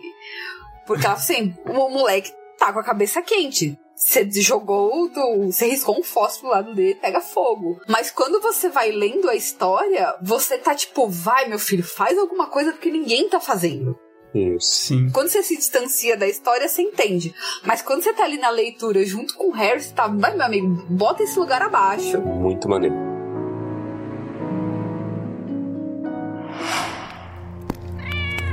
Escreva, Senhor Potter. Não devo contar mentiras. E vamos aqui então para o nosso encerramento, não encerramento, porque a gente não pode encerrar sem falar mal dos filmes antes. Mas. Quem disse que vai falar mal? A Fernanda. Esse é o pressuposto básico. Eu vou falar mal do filme. Porque eu vou falar bem, gente. Desculpa. Eu vou falar bem também. A gente vai chegar lá, é o pior filme da história. Caraca. Vamos, antes disso, falar sobre o encerramento desse filme, sobre o retorno ao ministério, o retorno ao departamento dos mistérios. E nós temos ali várias coisas acontecendo. Nós temos a batalha bem interessante e nós temos ali o plano do tio Vold baseado numa pedrinha azul. Que eu, eu- já vou começar com a crítica aqui, que esse plano não faz sentido absolutamente nenhum. Ele é idiota. Primeiro porque ele, novamente, o Vold, Boy bondoso, esperando o, a- o Harry completar a sua educação anual, né? Então, beleza, ali, tá aqui, terminou. Ele valoriza a escola. Isso, valor É, 100%. Ele, né, fez a prova, aí chama o moleque. Mas vamos lá, aí tem isso, né? E olha, olha o tanto que o plano do Voldemort é idiota. O Voldemort tinha infiltrados no ministério, né?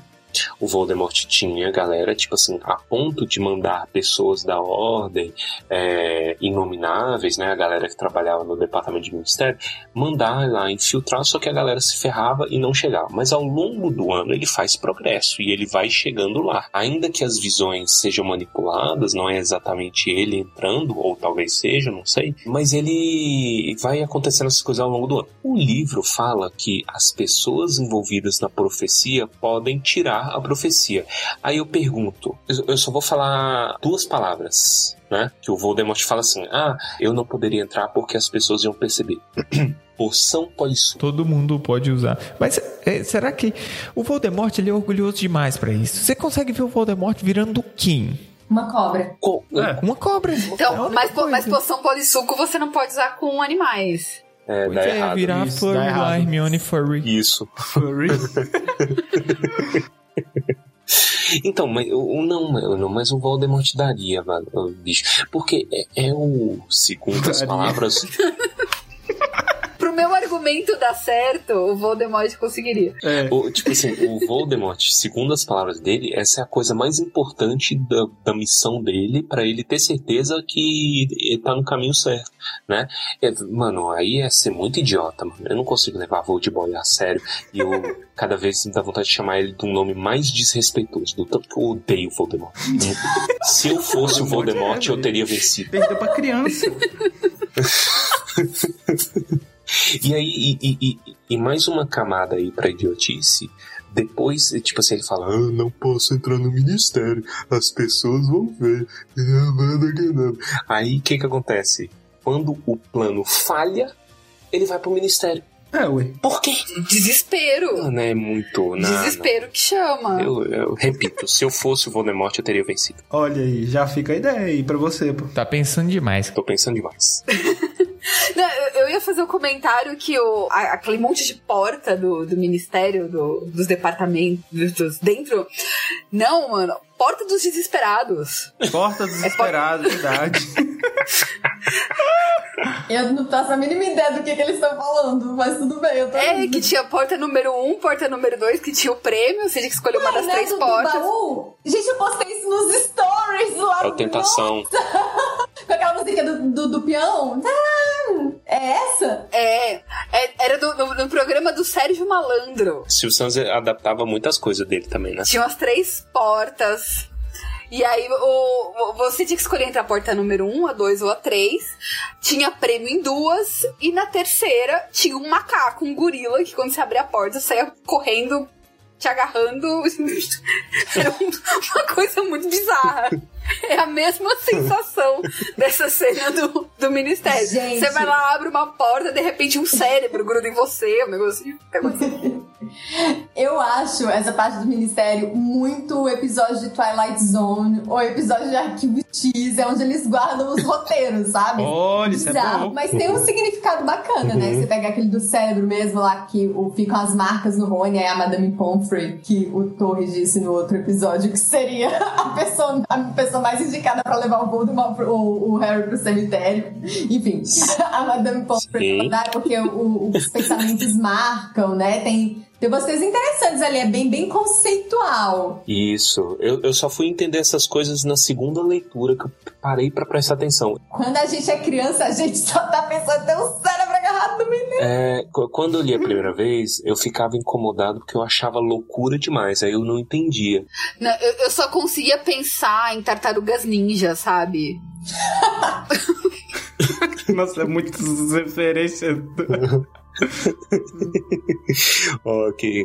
Qua- Quais que são os mistérios? É, o pensamento, né? Pensamento, tempo, aí tem a porta do amor, que eles não conseguem abrir. A morte. Isso é idiota. Isso pra mim eu sou contra. Eu sou contra. Você é contra?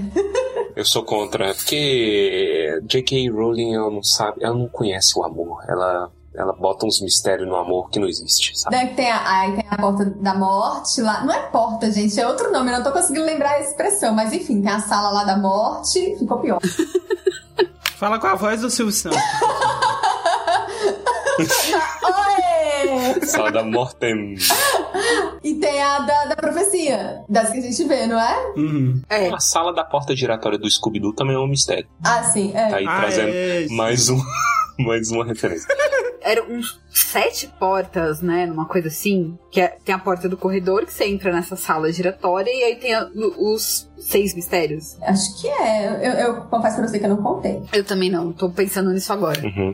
Eu não me lembro, eu não sei se é alguma coisa do Pottermore, que teve, teve uma época que eu tava pesquisando, sei lá, vídeos de informações de Harry Potter, e aí eu vi alguém comentando sobre o que seria o véu, né? Que é o rolê dali. E aí eu, eu posso estar enganado, mas é, a priori considera que é isso, que tá no Wizarding World ou alguma coisa que ela escreveu depois da série acabar. Que o, o véu, ele estava lá desde que o ministério foi projetado Sim. sabe? Vamos construir o nosso governo. Ao redor desse portal Lovecraftiano. Isso, e aí fica, fica essa parada. E em cima É. do cemitério indígena. Vamos, Em cima do vamos ótimo lugar. Sim, isso. Eu não lembro. se- Nossa, essa referência é muito boa, velho. Puta. Agora, agora que eu fui me tocar. Qual que é o nome do prédio? Ministério da Magia. Eu esqueci o nome do prédio. O prédio amaldiçoado, você não sabe essa referência, não? Não, o Carrara. da Fernanda. O da Fernanda. Pet Cemetery. É a referência que eu tenho do Stephen King também. Eu também, eu acho que o Torres pegou outra referência. Não, não, isso é real. Isso é, É em São Paulo. Joelma. Tá de noite, gente. Não vamos começar a falar dessas coisas que eu tenho medo. Puta que pariu. É isso verdade. mesmo, é isso mesmo, é Joelma. edifí- Então, o Ministério da Magia é o edifício Joelma. Linhas, gente, apoia a música da linha direta. Achei que você ia pedir pra pôr a música do cara. Acredito também. Pode, pode. Pode.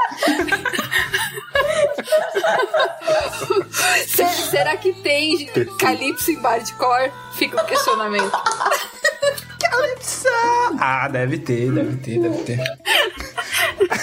Certeza que isso aí foi gente velha, tá? Que gente velha sempre acha que é sábio. Eu vou trazer aqui referência de Lanterna Verde. O Lanterna Verde, o, o Parallax, é o maior inimigo dos Lanterna Verde. O que, que eles fizeram? Prenderam ele dentro da Lanterna Verde, lá que não sei o que. Então a, fra- a maior fraqueza tava dentro do, do, do- do poder deles lá. Isso aí é a história da humanidade desde a mitologia grega. Você tá pensando o quê? Isso aí é velho, arrogante. Que fala, ah, vamos construir aqui que dá, vai dar. Gente, eu tenho uma história com Lanterna Verde pra Não contar que se não deve- tem nada a ver, mas eu lembrei agora. Tem um live action, não tem? Que fizeram aí há alguns anos, muitos anos. Infelizmente tem. Tem, tem, com o Ryan Reynolds. É, Deus nos perdoa. No Deadpool, ele volta no tempo e impede o Ryan Reynolds de assinar o contrato pra fazer isso. É maravilhoso. Pois eu tava no cinema com meu primo. E aí passou o trailer desse negócio. Eles começam a fazer o juramento. E, e, gente, eu me senti entrando em outra dimensão. Porque o cinema inteiro tava cheio de nerd que sabia esse juramento. Eles começaram a recitar. A noite mais escura, a noite mais densa, não sei. É, Na noite mais clara. Na, pera, na, No dia mais claro, na noite mais escura. o mal sucumbirá ante a minha presença. Todos temem ao poder do Lanterna Verde. Aí não rima, em português não rima. É muito E bom. aí, e eu parada, olhando assim pro meu primo, tipo, de onde você sabe isso? E o cinema ainda citando o negócio ali meio murmurado, foi muito Caraca. esquisito, gente. Eu não sou nerd o suficiente. Você tava com medo? Eu ficaria com medo, velho. Nerd junto sempre dá errado. É, Eu fiquei com bastante medo. Caraca. Não, se eu tivesse visto isso, eu tinha saído. Eu levantava, eu, eu ia embora. É muito ofensivo. Eu nem lembro que filme que a gente viu, porque o que marcou pra mim foi o cinema recitando Você Meu passou Deus. duas horas em choque. Não lembra o que você assistiu depois disso. Mas esse juramento sempre foi uma polêmica entre os fãs de Lanterna Verde, porque tinha um juramento da, da antiga editora no Brasil, aí a Abril pegou e mudou e fez rimar. Antigamente não rimava. E por que, que eu sei disso, né? Eu estaria lá sentado do lado da Fernanda assustando ela, do, do lado da Veves assustando ela. Puta que bosta. Já está me assustando. Eu queria dizer que a gente falou o juramento juntos, É. então assim, tá, tá tudo certo. Tá, tá safe. Tá tudo errado. Olha, eu, vou, eu devo dizer que eu nunca me senti tão bem por não saber absolutamente nada sobre um assunto que está sendo jogado à mesa. Estou com orgulho da criação que minha mãe me deu. Desdenca. Lanterna Verde é o melhor herói da DC.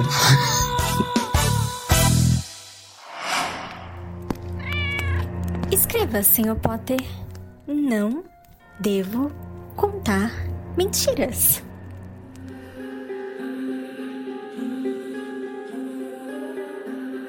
Eu gostaria de perguntar como funcionam as bolinhas de profecia. Como funciona? Em que sentido? Eu só queria entender, tipo assim, se o cara pegar, ele ouve, né, o negócio. Não, Ou só quando a quebra, pessoa- ouve. os envolvidos pegam e aí você consegue ouvir, porque o Harry, quando ele pega, ele vê um. Ele escuta alguma coisa, só que ele não consegue decifrar, não é? É, e ele vê os óculos dela também. Ele pega, tá no meio do- da correria, tá no meio do pega pra capar, e é muita gritaria, feitiços pra todo lado, ele não consegue entender o que tá sendo dito. É, então essa aí. Isso, mas está dizendo. Hum. Você sabe que isso é puramente interpretativo baseado no que eu vi no filme, né? Então, assim, porque o filme ele me lembra um pouquinho o conteúdo do, da bolinha, me lembra os pensamentos que a galera tira da cabeça o tempo todo, né?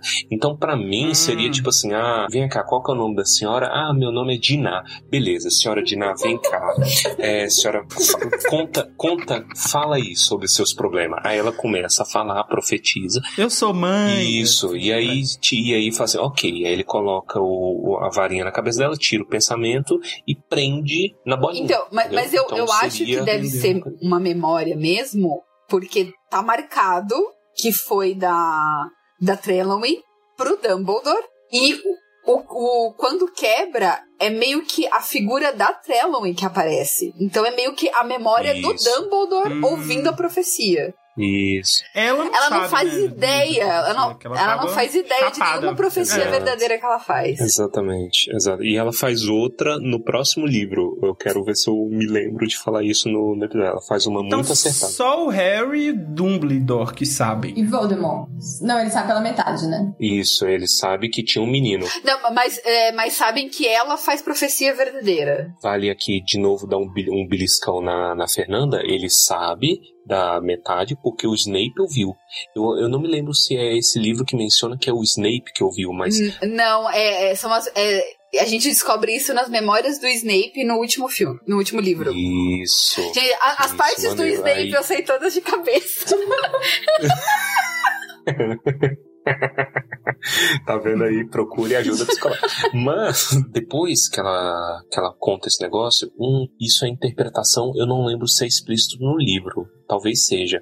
Mas o fato dela estar em Hogwarts até hoje, né? Sendo a péssima professora que ela é, é asilo. O, o Dumbledore tá protegendo porque ele sabe que no momento em que ela sair de Hogwarts, ela tá morta, capturada e morta.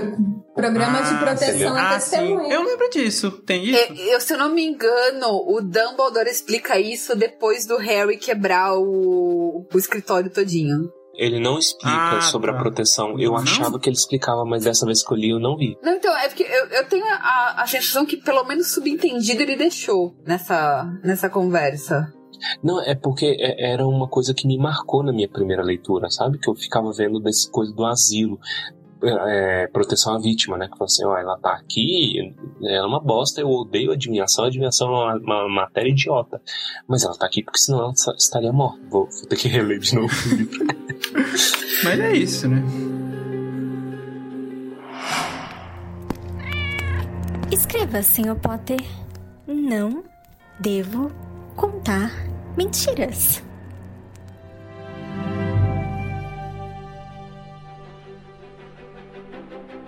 E vamos agora então falar dos filmes. A gente vai fazer alguns comentários individualmente. Eu vou fazer o meu comentário inicial falando que é o pior filme de Harry Potter já feito, é mal desenvolvido. A ideia de passar as informações através de jornais é maçante e idiota e estragou o Enigma do Príncipe também depois, que usa parte disso. E o Enigma do Príncipe é meu livro favorito e gerou também um filme ruim. Então, pra mim, daqui pra frente é ladeira abaixo os filmes. Fernanda, é você?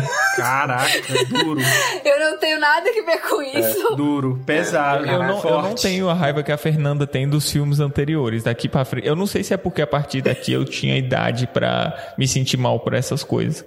Mas. Possivelmente. É a partir daqui que é ladeira abaixo pra mim. Mas eu confesso que a partir desse filme eu começo a achar ch- levemente chato os filmes. Esse filme eu lembro que a primeira vez eu fiquei puta. Eu posso. Ó, eu vou fazer uma pergunta honesta, levemente provocativa. Quais que são as informações nesse filme específico que são colocadas em jornal? As informações que têm a ver com o jornal, porque um dos temas principais do livro é manipulação da imprensa. Os decretos da Umbridge também. Os decretos também. Sim, eu acho que todos. Informações envolvendo Fudge são passadas envolvendo o jornal. As polêmicas com o menino Harry Potter. É, tudo que seja do mundo bruxo. A questão do jornal nesse filme funciona. O problema é que eles começaram a usar isso em todos os É outros. que virou muleta, né? Virou muleta pra eles. O que eles como eles É. não sabiam o que passar no livro pro filme, ah, bota lá no jornal que deu certo. Eu me arrisco que o Pedro nutre esse ódio retroativo pelo, pelo Ordem da Fênix por conta do Enigma do Príncipe. Porque no Enigma do Príncipe, Eu acho que pelo é. que eu me lembro, é infinitamente pior. Pode ser, eu Do posso estar errado. não. Não tem, não tem condição. Ah, e aí, só Mas que eu não lembro da opinião geral sobre os cinco ser boa. Eu, eu já sou o contrário. A opinião geral dos cinco é que ele é o pior. Sabe o que me irrita? Ó, algumas coisas me irritam. Já de cara me irrita os caras voando na frente de um navio, assim, voando escondido, sabe? Lá Ah. saindo da. Nossa, isso me irritava. Tudo bem. Ó. Outra, eu tô. Eu abri o filme aqui, tá? Deixei rolando aqui só pra eu lembrar. Não, senão você não vai concentrar. Ah, o Largo Grimaldi, não é- no livro não tem uma descrição de que o prédio se move, né? É só, tipo, a casa dos Sirius, ela existe sutilmente, de forma que os trouxas não sabem, mas o prédio não se move Não, fisicamente. eu acho move? que não. Não sei. Eu acho esquisito. É. Essa é a interpretação do diretor, né? Eu tenho uma opinião controversa sobre esse filme. Eu já posso lançar duas, aliás. Uma. Esse foi o meu primeiro contato com um fã de Harry Potter insuportável. não é tipo assim, ah, eu não gostei, eu desgostei. Isso é pessoal, isso existe e, e perfeitamente normal. É o fato de implicar porque o cabelo da Tonks não, Não, não manteve a ordem certa de cores. Putz grila, entendeu? Ah, não. Teve isso? Teve gente assim? Não, não, eu tô, eu tô, eu tô extrapolando, mas eu- é um nível de exagero de crítica que chega a isso, sabe? Ah, porque não está milimetricamente igual. Essa é a impressão que eu tinha quando eu era adolescente, quando esse filme lançou. Mas a outra opinião controversa é que eu, estranhamente, eu acho esse filme, entre aspas, gigante de ouro, bem adaptado. Em que sentido? Ele condensa informações bem, sabe? Ele junta informações de uma maneira eficiente pro filme fluir, porque é um filme de um livro gigantesco. Não em todas as cenas. Tem cenas que é criminoso, principalmente no final. Não, acabou o, o orçamento pra eles fazerem o Ministério do o Departamento dos Mistérios, né? eles gastaram Isso, tudo no Largo isso. Grimaldi andando. Isso, porque você chega no isso. Departamento dos Mistérios e fica. Cadê os cérebros? Cadê o, o, o negócio? O cara lá ficando com a cabeça minúscula. Você quer um exemplo que eu acho genial? A Luna falar dos testralhos. Eu acho Sim, essa cena bom. maravilhosa.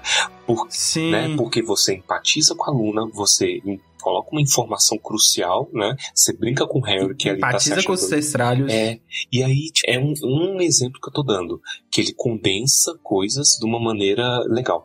O Fred e o George, como eles saem da escola, eu prefiro no filme, que eu acho um pouco é, é mais né, espetaculosa e tudo mais. Mas você sabe que ah, eu acho que isso é a herança dos outros filmes que nunca apresentaram o Pirraça, por exemplo. Aí o Isso. cara chega aqui ele tem que adaptar de uma forma que não apareça o Pirraça. Isso, não é? isso. Tipo assim, eu não tô dizendo que é perfeito, evidentemente que não, mas eu gosto, sabe? Até o Ministério, como eles condensam informações no Ministério lá no final, eu gosto também, que não fica muito na loucura. Mas assim, é o departamento de um ministério só, né? Mas enfim, isso é, É. isso é zoando e pegando no pé. Sabe uma coisa que eu gosto nesse filme, que é, é muita besteira, mas que eu gosto? O roteirista não fica tentando empurrar a Hermione pro Harry. No livro achou termina com o Harry por ciúme da Hermione, né? Mas é porque o, o roteirista dos outros filmes, que esse é o único filme que não é roteirizado pelo Steven Kloves, que é o nosso Nemesis, né? Isso, com certeza. Eu acho que ele estipa Harry e Hermione até hoje, porque ele colocava umas cenas ali entre os dois que não tinha nada a ver. E nesse filme a gente consegue ver a Hermione conversando com o Rony muito mais do que com o Harry. Eu, eu sinto assim que com o Harry é muito mais de amizade mesmo a relação dela. E aquilo era uma coisa que me incomodava tanto, além de ficar tomando tempo que poderia ser usado pra coisa útil. Isso, e é, E eu achei isso Eu muito bacana. E eu concordo com o Torres, que é um filme que. Torres, nossa, por que, que eu puxei esse? Gostei, gostei. Esse é um filme que, apesar de cortar muita coisa, achei criminoso cortarem o- o- a cena do hospital, por exemplo, mas conseguiu condensar as coisas importantes do livro, assim, os temas mais importantes. Eu acho que eles conseguiram criar ali uma história que é gostosa de assistir. Diferente, por exemplo, do Cálice de Fogo, que é uma bagunça. Eles, esse, esse filme, ele realmente ele adapta muita coisa, muda diálogo de boca, igual a adaptação do Senhor dos Anéis, por exemplo. uhum. Pensando agora assim em termos de, de direção, imagino eu, tem umas escolhas que eu acho muito interessantes. Uma delas é de que o Harry ele tá sempre isolado. Sim. A gente consegue ver isso. Por exemplo, tem várias cenas em que ele tá no meio do grupão, é de repente todo mundo vai embora e aí o Harry fica sozinho. Você, uai, gente, cadê os amigos desse menino? Você vê que o Rony e a Hermione, eles estão sempre conversando entre si, e o Harry tá tipo atrás ou mais na frente, ele nunca tá conversando com eles. Até no figurino eu reparei isso, revendo, achei muito bacana que o Harry nunca tá com um figurino que combina com um dos amigos. Ou ele tá de uniforme, Rony e Hermione estão com roupa de trouxa, ou Rony e Hermione estão usando listras e ele tá usando uma camisa lisa, ele tá sempre destacado, tá sempre destoado. E a minha cena favorita nesse sentido é a do Natal no Largo Grimald, em que eles estão brindando ao Harry. Nossa, e aí sim. ele tá no canto da mesa que tá tudo escuro, em tom frio, enquanto que tá todo mundo, a galera toda na outra ponta da mesa, num- com tons quentes, aquela coisa de amor, e ele isolado, mas eles É. estão brindando o Harry, o Harry tá isolado. E aí o Sirius aparece por esse lado, aí você cria esse paralelo entre o Harry e o Sirius, que é uma coisa que tem livro também, e eu achei isso tão legal. Além de que interpretação do, do Daniel Radcliffe não me incomoda tanto. Ele tem seus momentos marromenos, né? Mas nesse filme eu achei bem bacana que ele parece estar num constante estado de irritação. Desde o começo, a impressão que eu tenho é que aquele menino vai explodir a qualquer momento. Gostei de rever esse filme, gente. Eu acho que é, essa é a atuação padrão dele, né? Você sabe que eu tinha a lembrança de que esse filme era mais escuro do que ele é, sabia? Eu Não sei. É, é feito David Yates, e aqui é a crítica. né? Esse é o último filme que tem cor de Harry Potter. Isso é verdade. Ainda é muito escuro em relação aos outros, mas é muita escuridão depois disso, tudo David Yates. Eu vou começar dando aquela soprada antes de bater. Que assim, eu concordo com vocês que é bem adaptado, no sentido que é o maior livro. É aquilo que a gente falou, é um livro em que não acontece nada efetivo, é uma tensão que vai crescendo. Então isso é difícil de transportar pra tela. Só que assim, os cortes que eles fazem são de coisas importantíssimas. Do tipo, o Departamento dos Mistérios, a cena do hospital. E uma coisa que me incomoda demais, além de, de como o Baessa falou, a Umbridge no filme, ela é esteticamente agradável, ela é um grande alívio cômico. O, o ódio que você sente da Umbridge no, no livro, você não tem no filme, porque quando ela vai lançando lá os decretos, é o Filt pendurando e a cadeira caindo, e o, o pessoal do, da Sonserina dando com a cara na porta, bem trapalhões. Então, assim, você não, não consegue alimentar aquela raiva. É só meio do tipo, ah, olha só ela se ferrando, hahaha, e o pessoal se dando bem no durante os treinos da armada. Então, eu, eu acho que isso o filme perde muito. Principalmente na caracterização da Umbridge. Tanto esteticamente, que ela não, você olha para ela, você não sente aquele ranço, e que vira uma grande piada, além do, do embate entre as duas atrizes ser melhor em Downton Abbey do que no, no filme. Muito verdade isso. Eu concordo 100% porque é até um desperdício pelo tanto que a atriz da Umbridge é boa, que eu já esqueci o nome, é Imelda alguma coisa, né? Stanton. E é, o tanto que ela é boa, talvez esse nosso ranço seja é, consequência de ela não aparecer tanto. Ela não é tão presente como ela poderia ser, como ela é no livro, né? Infernalmente presente. Diga-se de passagem, ela é mais insuportável no, no primeiro Relíquias da Morte. Verdade. Ela consegue ser mais, ela consegue ser mais chata filme, do que ela fala. é. No, é, no, no filme. A- o, o, o pequeno momento em que ela aparece lá no ministério que eles estão tentando pegar o, o medalhão, você fica com mais agonia dela do que o filme inteiro em que ela é a grande vilã. Verdade. Isso. Mas também por conta da tensão, né? A tensão da missão deles está, tipo, lá em cima. Aí isso acaba engrandecendo ela também. É, os, os caras acabaram de entrar num lugar passando pela privada, né? Então, assim, É, é qualquer é um coisa depois disso tem um peso um pouco maior.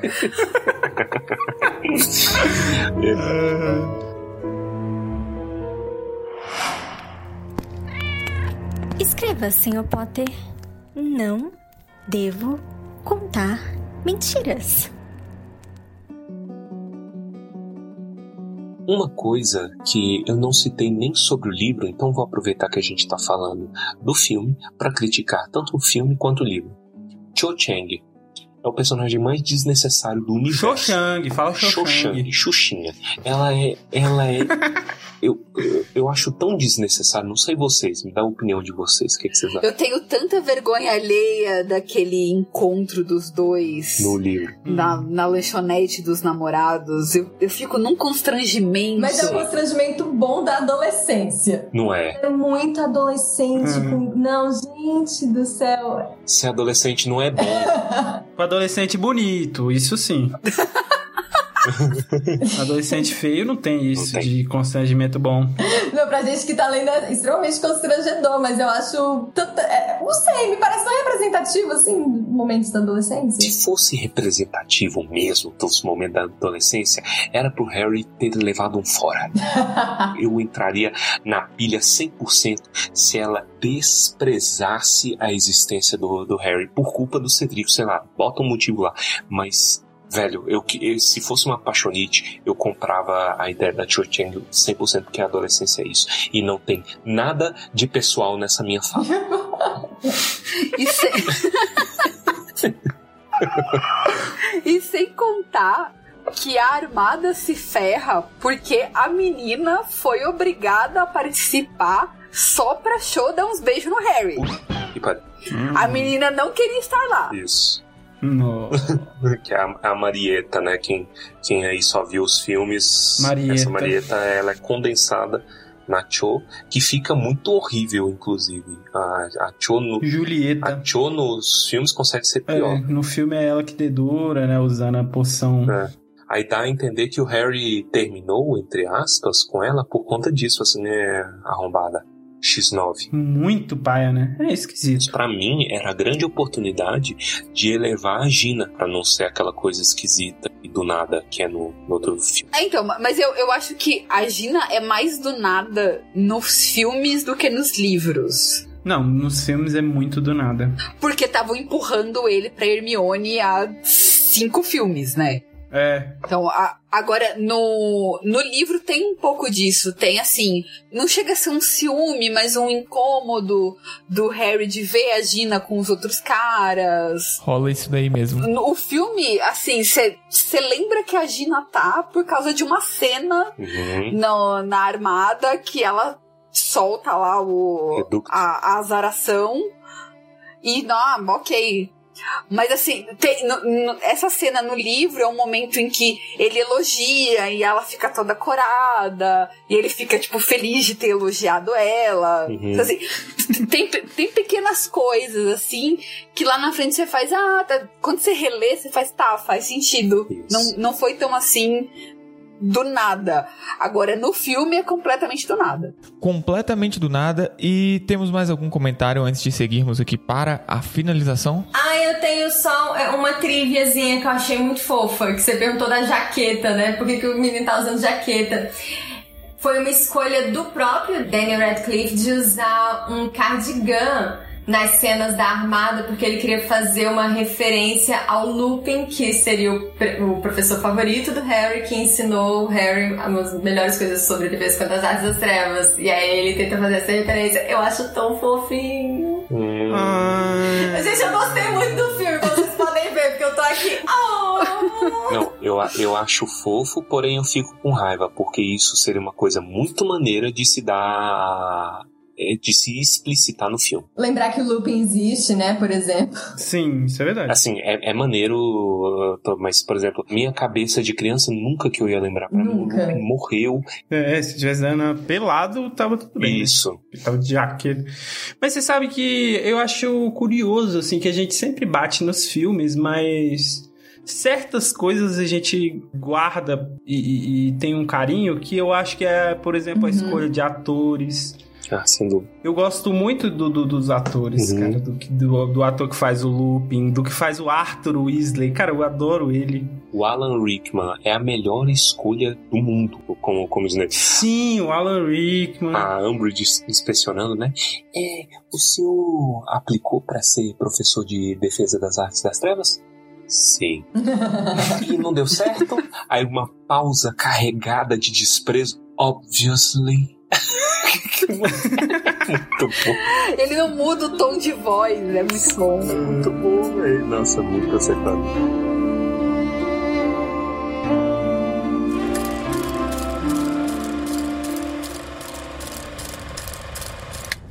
Potter, vou lhe dar uma única chance. Me entregue a profecia. Faça rolar pelo chão na minha direção e talvez eu lhe poupe a vida. Ah, bom, você vai ter de me matar, porque ela não existe mais.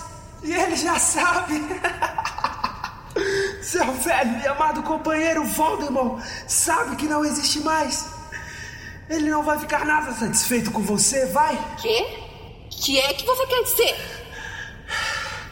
A profecia se quebrou quando eu estava tentando subir os degraus com Neville.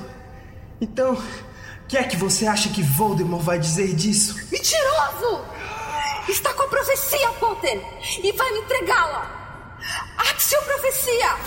Axio profecia! Harry soltou outra risada porque sabia que isso a irritaria. A dor aumentava em sua cabeça com tal intensidade que ele achou que seu crânio poderia estourar. Ele acenou a mão vazia por trás do duende de uma orelha só e retirou-a rapidamente quando Bellatrix lançou mais um jato de luz verde contra ele. Avada Kedavra! Não tem nada aqui. Nada para convocar. Ela quebrou e ninguém ouviu o que disse. Pode informar ao seu chefe. Não é verdade, você está mentindo! Milord, eu tentei! Eu tentei, não me castigue! Não perca seu fôlego! Ele não pode ouvir você daqui. Não posso, Potter. Harry abriu os olhos. Alto, magro e encapuzado. Sua medonha cara ofídica, pálida e magra. Seus olhos vermelhos de pupilas verticais encarando. Lord Voldemort aparecera no meio do saguão, a varinha apontada para Harry, que ficou paralisado, incapaz de se mover. Então, você destruiu a minha profecia. Não, Bella. Ele não está mentindo. Vejo a verdade me encarando de sua mente inútil. Meses de preparação. Meses de esforço. E os comensais da morte deixaram Harry Potter me frustrar mais uma vez. Milord, eu sinto muito, eu não sabia. Eu estava lutando com o Animago Black. Milord, o senhor devia saber. Fique quieta, Bella. Cuidarei de você em um momento. Você acha que entrei no Ministério da Magia para ouvir você choramingar desculpas? Mas, mas Melody, ele está aqui, está lá embaixo. Não tenho mais nada a lhe dizer, Potter. Você tem me aborrecido muitas vezes. Por tempo demais. Avada Kedavra! Harry nem sequer abriu a boca para resistir. Sua mente estava vazia. Sua varinha apontava inutilmente para o chão. Mas a estátua dourada do bruxo, agora sem cabeça, ganhou vida na fonte, saltou do pedestal e aterrissou com estrépito no soalho entre Harry e Voldemort. Assim, o feitiço apenas ricocheteou no peito da estátua quando ela abriu os braços para proteger o garoto. Dumbledore! Seu coração batendo com violência. Dumbledore estava parado à frente das grades douradas. Voldemort ergueu a varinha e um segundo jato de luz verde coriscou no ar contra Dumbledore, que se virou e desapareceu com o rodopio da capa. No segundo seguinte, ele reapareceu atrás de Voldemort e acenou a varinha em direção ao que restara da fonte. As outras estátuas ganharam vida. A da bruxa correu para a Bellatrix, que gritou e lançou feitiços. Pra cima de mim, não! Mas estes deslizaram inutilmente pelo peito da estátua, que se atirou sobre a bruxa e a pregou no chão. Mentes, o duende e o elfo doméstico correram para as lareiras ao longo da parede e o centauro sem braço galopou de encontro a Voldemort, que desapareceu e reapareceu ao lado da fonte. A estátua decapitada empurrou Harry para trás, afastando-o da luta, quando Dumbledore avançou para Voldemort e o centauro dourado iniciou um meio galope em torno dos dois. Foi uma tolice vir aqui hoje à noite, Tom. Os aurores estão a caminho. A altura em que estarei longe. E você morto. Ele lançou outra maldição letal contra Dumbledore, mas errou o alvo, atingindo a mesa do guarda de segurança, que incendiou. Dumbledore agitou sua varinha. A força do feitiço que dela emanou foi tal que Harry, embora estudado por seu guarda dourado, sentiu os cabelos ficarem em pé quando o raio passou.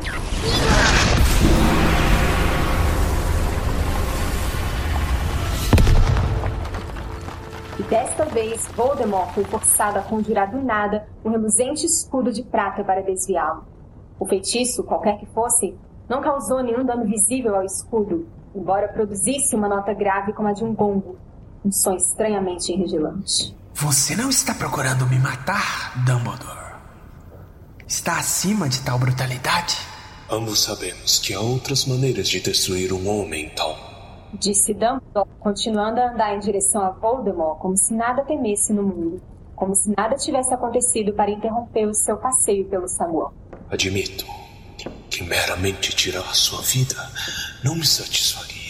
Não há nada pior que a morte, Dumbledore. Você está muito enganado. Disse Dumbledore, ainda avançando para Voldemort e falando naturalmente como se estivessem discutindo a questão enquanto tomavam um drink. Harry se sentiu apavorado ao vê-lo caminhar sem defesa, sem escudo.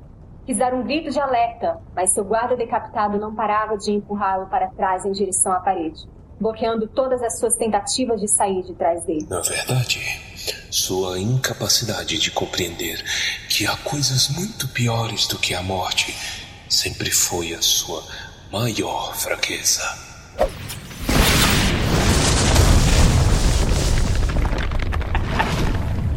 Mais um jato de luz verde voou de trás do escudo de prata. Desta vez foi o centauro de um só braço, galopando na frente de Dumbledore, quem recebeu o impacto e se partiu em mil pedaços. Mas antes os fragmentos batessem no chão, Dumbledore recuara a varinha e a vibrara como se brandisse um chicote. De sua ponta voou uma chama longa e fina que se enrolou em Voldemort, com escudo e tudo. Por um momento, pareceu que Dumbledore vencera, mas então a corda de fogo se transformou em uma serpente que se desprendeu de Voldemort na mesma hora e se virou, sibilando furiosamente para enfrentar Dumbledore.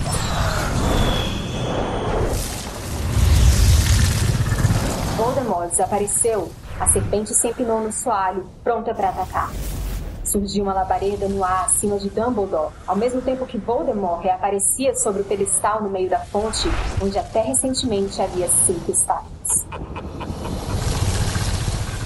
Cuidado!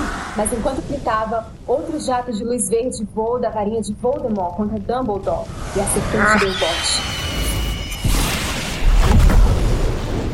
Fawkes mergulhou à frente de Dumbledore, abriu o bico e engoliu o jato de luz verde inteiro. Então rompeu em chamas e tombou no chão, pequena, enrugada e incapaz de voar. No mesmo instante, Dumbledore brandiu a varinha em um movimento fluido e longo. A serpente, que estava prestes a enterrar as presas nele, voou muito alto e desapareceu em um fiapo de fumaça negra. E a água da fonte subiu e cobriu Voldemort como um casulo de vidro derretido. Durante alguns segundos, Voldemort continuou visível apenas como uma figura ondeada, escura e sem rosto, e difusa sobre o pedestal, tentando visivelmente se livrar da massa sufocante.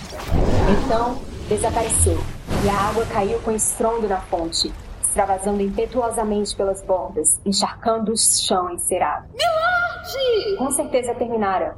Com certeza Voldemort bater em retirada, Harry fez menção de correr de trás de sua estátua guarda, mas Dumbledore bradou. Fique onde está, Harry! Pela primeira vez, Dumbledore pareceu temeroso. Harry não via por quê. O saguão estava vazio, exceto pelos dois. A soluçante Bellatriz ainda presa sob a estátua da bruxa. E a fênix recém-nascida crocitando debilmente no chão.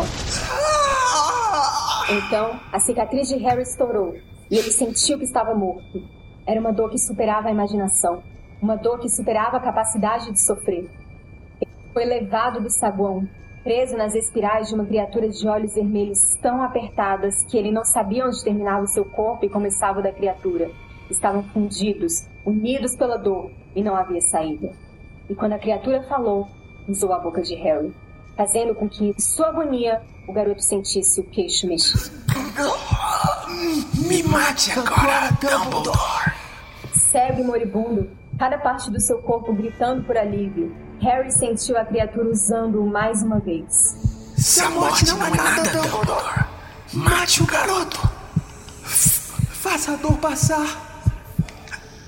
Faça ele nos matar. Acabe com isso, Dumbledore. A morte não é nada em comparação.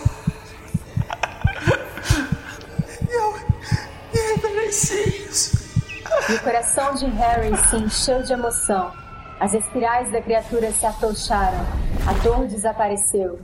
Ele estava deitado de boco no chão, sem óculos, tremendo como se estivesse deitado sobre gelo e não madeira.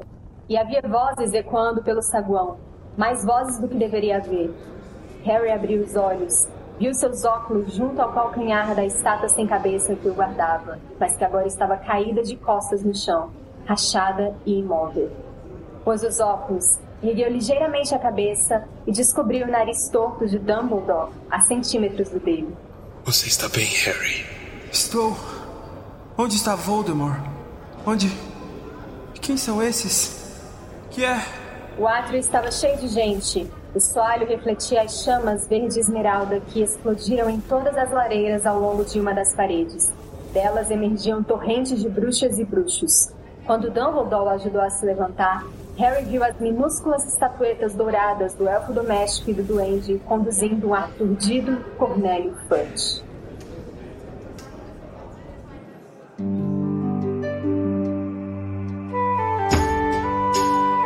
Chegamos aqui então ao quase encerramento de mais um episódio.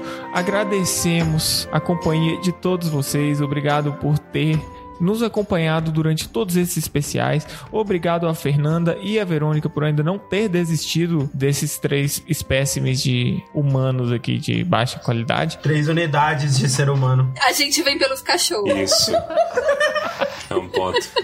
Obrigado. Não esqueçam de compartilhar. Não esqueçam de dar o voto de confiança ao Tumba do Balim e passar a palavra do podcast para frente, que nós ficaremos muito felizes. E-mails em tumbadobalim.gmail.com Instagram, arroba tumba do balim.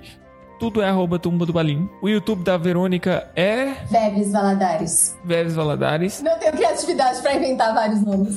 É uma maldição, confia. E conteúdo da Fernanda vocês podem ver lá no Tolkienista. E é isso. Vamos agora então para comentários gerais, prós e contras, o que der a louca na cabeça de cada um sobre filmes e livros. A gente tá ficando cada vez mais cretino e cada vez menos sucinto. Eu tô sentindo isso. E eu, e eu amo. Vamos começar aqui então com Verônica. Então, eu amei esse livro, amei reler o livro, foi a maior redenção, o maior arco de redenção possível que poderia existir é o do Ordem da Fênix, porque eu detestava. E aí eu passei a amar. Gosto do filme, defendi o filme aqui completamente no, no episódio. Mas eu queria focar, na verdade, em uma coisa que não me sai da cabeça desde que eu li. Porque eu fico imaginando aquela família dos Sirius, os Black, que com aquela vibe aristocrática. E agora eu preciso de uma série escrita pelo Julian Fellowes, que é o, o criador de Downton Abbey. Eu consigo imaginar a cena de abertura com um monstro com aquele espanadorzinho tentando tirar o pó de um lustre que não tem poeira. Quem assistiu Downton Abbey sabe que cena é essa. E eu, eu preciso disso agora. Eu quero saber quando que eu terei esse meu spin-off dedicado à família Black, escrito por Julian Fellows. Eu acho que, inclusive, a galera fica muito falando assim: ah, porque tem que mostrar Harry Potter os bichos, ah, porque tem que fazer um negócio. Sei lá, tinha tanta oportunidade deles, deles desenvolverem, sabe, umas coisas diferentes, fazer uma série de, de, de grupos específicos de pessoas. Eu compraria uma série da família Black e família Adams. É Downton Abbey que tem todas as, todos os atores de Harry Potter fazendo Downton Abbey, não é? Não, então, mas é, esse é o protocolo Reino Unido, que só tem seis atores Sim. e eles se revezam Sim. em todas as produções. Não, é verdade. Eles- Eles, Eles estão em tudo. Ó, se tem qualquer produção do Reino Unido, vai ter o Peter Capaldi. Disso eu tenho certeza. Eu nunca vi Downton Abbey, mas deve ter. Não, não tem não. Isso. Gente, mas eu amo o Peter Capaldi também. Doutor super fofo, ele foi. Ah, ele morre em skins, cara. Ele é o pai do Cid, cara. Não tem como se amar ele. Vamos lá então. Fernanda, dê aí seus, suas considerações finais. Eu tenho dois pontos e eu vou, vou aproveitar que o assunto dos estre- se estenderam. E tem uma questão que ficou me incomodando, era pra eu ter comentado no, no Cálice de Fogo, mas acabou deixando passar. Beleza, você só passa a ver o testralho depois que você perde alguém, que você vê a morte de perto tal. E isso fica bem claro no começo do quinto livro. Mas no final, quando eles estão indo pra estação de trem no Cálice de Fogo, eles falam que. O, o Harry fala que está indo na, na carruagem co- em- conduzida por seres invisíveis. Já não era pra ele ver o testralho? Ah, existe uma teoria sobre isso que fala que é porque ele ainda não tinha hum, assimilado a morte do Cedrico. É, Tem outro nome pra essa teoria. Explicando furo de roteiro de forma. É, pô, é, é aquele segredo, né? Gen- Gente, há 15 anos atrás eu pensei nisso, que não é. Não é a morte, mas é você aceitar a morte. Quando você aceita a morte, você. Não, não é aceitar, é assimilar. Assimilar. Porque aceitar a morte se, se acaba com a teoria do estresse pós-traumático do Caps Lock Harry. É verdade. É verdade. Aí as duas teorias entram em conflito, não dá. Eu vou, acho que eu vou terminar essa série de programas completamente quebrado. Eu não vou aguentar essa série mais, não. É muita tapa na minha cara. Mente pra mim, mas não me chama de idiota. Mas isso eu nunca reparei, isso que a, que a Fernanda falou. E o outro ponto é uma questão polêmica, Ixi. que eu já- já comentei no off, mas vou trazer aqui de volta. De que a peça que não deve ser nomeada tem uma série de pontos que se sustentam a partir da Ordem da Fênix. O jeito que o, que o Harry trata a McGonagall, o jeito que o Harry adulto age naquela peça inteira é o Caps Lock Harry. Virou- esse virou o pior. O chip Bellatrix e Voldemort tá ali. Aquela coisa assim, do, co- como é que foi o trecho que a gente achou agora há pouco? Ah, é? É, seu velho e amado companheiro. Ela tá, tá esfregando o chip na nossa cara. Então, assim, apesar de muita gente ter detestado a peça, tem base. Tem base. Aguardem um comentário que eu vou fazer do prólogo do Enigma do Príncipe no próximo Escrama. episódio. Agora sim, se isso é um ponto positivo ou negativo, fica a critério do Você está vindo aqui na casa do Senhor sugerir que Harry Potter e os filhos É.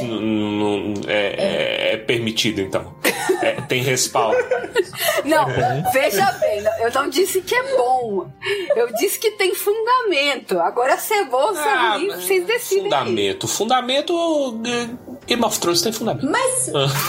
fanfic que é fanfic tem fundamento. O negócio é se vai ser uma fanfic É, vai ser uma fanfic ruim. Fundamento até hoje. Ó, nós estamos aproveitando aqui que tá fazendo 10 anos aí de Game of Thrones e a gente tá nesse relacionamento abusivo. Os caras chegam, fica falando, re- repetindo Winter is coming, Winter is coming. Dá vontade de, de, de estrangular, velho, quem é o social media do, do Game of Thrones. E aí, tipo, os caras ficam lembrando, e, e isso só me lembra o tre- trem da Daenerys. Daenerys ele falava que tinha fundamento, que era o tempo todo falando assim: ah, porque ela tinha. Gente, vocês nunca viram ela não reagir à morte do irmão? Tava ali no primeiro. Você, você que chamou a sua filha de Calice, você é uma idiota. Você, a culpa é sua. Tudo tinha fundamento desde o começo. Teve isso, né, velho? Ludibriada, meu Deus. Eu queria uma estatística de mudança de nome de pessoas. Será que existe? N- não deve ser Você difícil. sabia que no Brasil, ao fazer 18 anos, no primeiro ano, né, da sua maioridade, você pode mudar de nome, simplesmente mudar, sem nenhuma justificativa legal. Mas quando você faz 19, aí você tem que dar a justificativa legal. Vamos lá então, Torres, já que você gosta de falar aí, continua falando. Eu tenho prós e contras aqui que eu queria trazer, tanto do livro como do filme, e como eu tô com muita raiva, eu vou intercalar sem explicar de qual que eu tô falando, o ouvinte que, de que descubra. Mas pra mim um pró é o final depressivo, eu fiquei deprimido com esse final depois da morte dos Sirius, é, é profundo e é muito... Eu fiquei triste, velho. E eu não esperava isso de Harry Potter, falei assim, caralho, que- que- que massa e que trágico e mas também em relação à, à história eu acho que é uma história maneira uma história de, de rebelião interessante Dolores Umbridge grande personagem e como pontos negativos eu queria que botar em primeiro lugar Cho Chang eu sou contra. Eu sou contra Cho Chang eu acho que é uma, um desperdício que poderia ser focado nas dores de menino Harry ou então na Gina. Você queria a Marieta? Que- Não, eu não queria, não queria. X9, X9 na cadeia dura pouco. Então, eu, eu sou contra a Marieta. Você é contra Corvinal, Torres, porque eu tô me sentindo levemente Eu sou contra aqui. todo mundo da Corvinal. Eu sou Grifinória Team, entendeu? Que é quem aparece. Eu gosto de quem aparece. Bairrista. Bairrista, clubista. Clubista. clubista. Mas sem dúvida, pra mim, o, o ponto mais negativo de Ordem da Fênix como um todo é a, a necessidade que trouxeram de fazer o Voldemort atacar como cobra. Então eu não consigo parar de pensar naquele finalzinho que ele fica. Dois gosta disso, né? Quando ele- Eu preciso de trazer isso, mas ressaltar isso, porque é muito idiota. Você tá lá sofrendo, ai, ai, que coisa ruim. E o cara. isso- Ah, velho. Então eu vou falar aqui por mim agora e eu vou dizer um, o filme é ruim.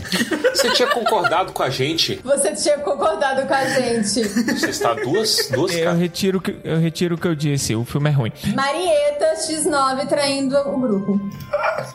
A pior, melhor coisa do filme é a dublagem do filme, que eu assisti quando eu era criança, e a voz da Umbridge. O problema é, quando eu fui ler o livro, todas as frases estavam com a voz da Umbridge na dublagem. Nossa. Sabe o... Mas isso é bom, não? Porque é, muito boa. Cara, não é bom porque eu, eu tenho o ódio foi amplificado. Eu já tinha ódio da Umbridge no papel, mas eu não tinha o ódio da voz. O ódio da voz veio no filme. E agora juntou os dois. Você não gosta de sentir eu sou ódio, obrigado Pedro? a suportar isso. Não, se eu quisesse sentir ódio, eu lia Game of Thrones. Mas o objetivo foi atingido. Joanne conseguiu. há 15 anos atrás ela. Eu concordo, o, o objetivo foi atingido e nesse ponto foi amplificado. pelo filme. Mas o ódio, ele é muito. Ele é muito. Entendi. Foi doloroso, foi doloroso. Entendi. Você só gosta de filme de Idris Elba e vem um aqui falar positivo. merda de, de, de Harry Potter. É. E encerrando aqui então com Baessa. Ó, eu queria só trazer aqui os testralhos de novo, que eu gostaria de trazer isso, porque me incomoda, porque no filme simplesmente eles falam, ah, testralhos, vamos de testralhos. Aí aparece eles voando de testralhos. Só que a gente esquece. tá se embolando. Fala rápido, três tralhos. Três trestralhos, três, três. Três testralhos tristes. Pô, muito bom, velho. Eles são tristes, né? Ou não, não sei também. Pode ser que eles sejam felizes, mas só Ah. feios e chorões. Eles são invisíveis, claro que eles são felizes. É verdade, isso é uma verdade. Mas no filme não explica que o Ron e a Hermione não estão vendo os bichos, eles estão montados em nada. Eles são tipo a Mulher Maravilha no Jato Invisível. Eles são tipo o, o Vingador do Caverna do Dragão, que, Caverna do Dragão. que ele tem que a asa asa tá nele. e o cavalo não. Então ele tem que ter uma força pélvica aqui pra segurar o cavalo extrema. Mas aqui no, no livro tem a contextualização da Luna montando a galera, tipo assim, ó, monta aqui. Aí o cara fica lá, porra, em cima de nada. Mas ainda assim é bizarro. Eu não conseguiria, gente. O quê? Você não. Eu não conseguiria. Eu não conseguiria. Não tem como. Eu, eu acho que eu desmaiaria em algum momento. Por que, que você não conseguiria voar no testralho? Porque não teria nada embaixo de mim. Mas eu já uma tenho pessoa- medo de altura. Imagina estar no alto sem ter nada. Tem alguma coisa embaixo de você? Ué, mas não tem como ver. O ser humano, ele é burro. Cara, não mas vê, não você sente. aqui- Você sabia que cavalo é um ótimo. Inclusive, existe até terapia para pessoas com necessidades especiais com cavalos. Porque eles adaptam a, a corcunda deles a você. Eu acho que deve ser a 15 quinta vez que você traz isso. Porque eu gosto de trazer no- isso. no- O Pedro tá questionando os testralhos, cara, aqui. Inclusive, assistam Concrete Cowboy, do Idris Alba, na Netflix. Tá confundindo o público com o privado de novo. E não me arrependo. E não me Digita Alba, digita Alba lá na pesquisa do, do net- da Netflix. Jéssica Alba.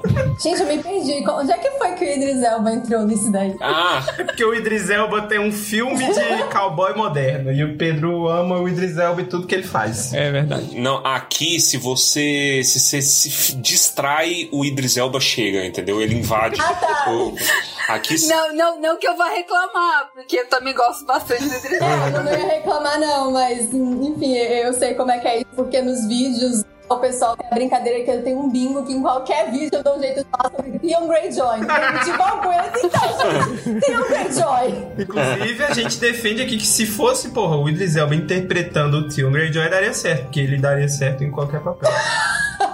A gente pode juntar os lores. Idris Elba como a área seria perfeito. Idris Elba como Bellatrix seria perfeito. Idris Elba como um testralho. A progressão. A coisa vai escalando num nível. É, só, só vai decaindo.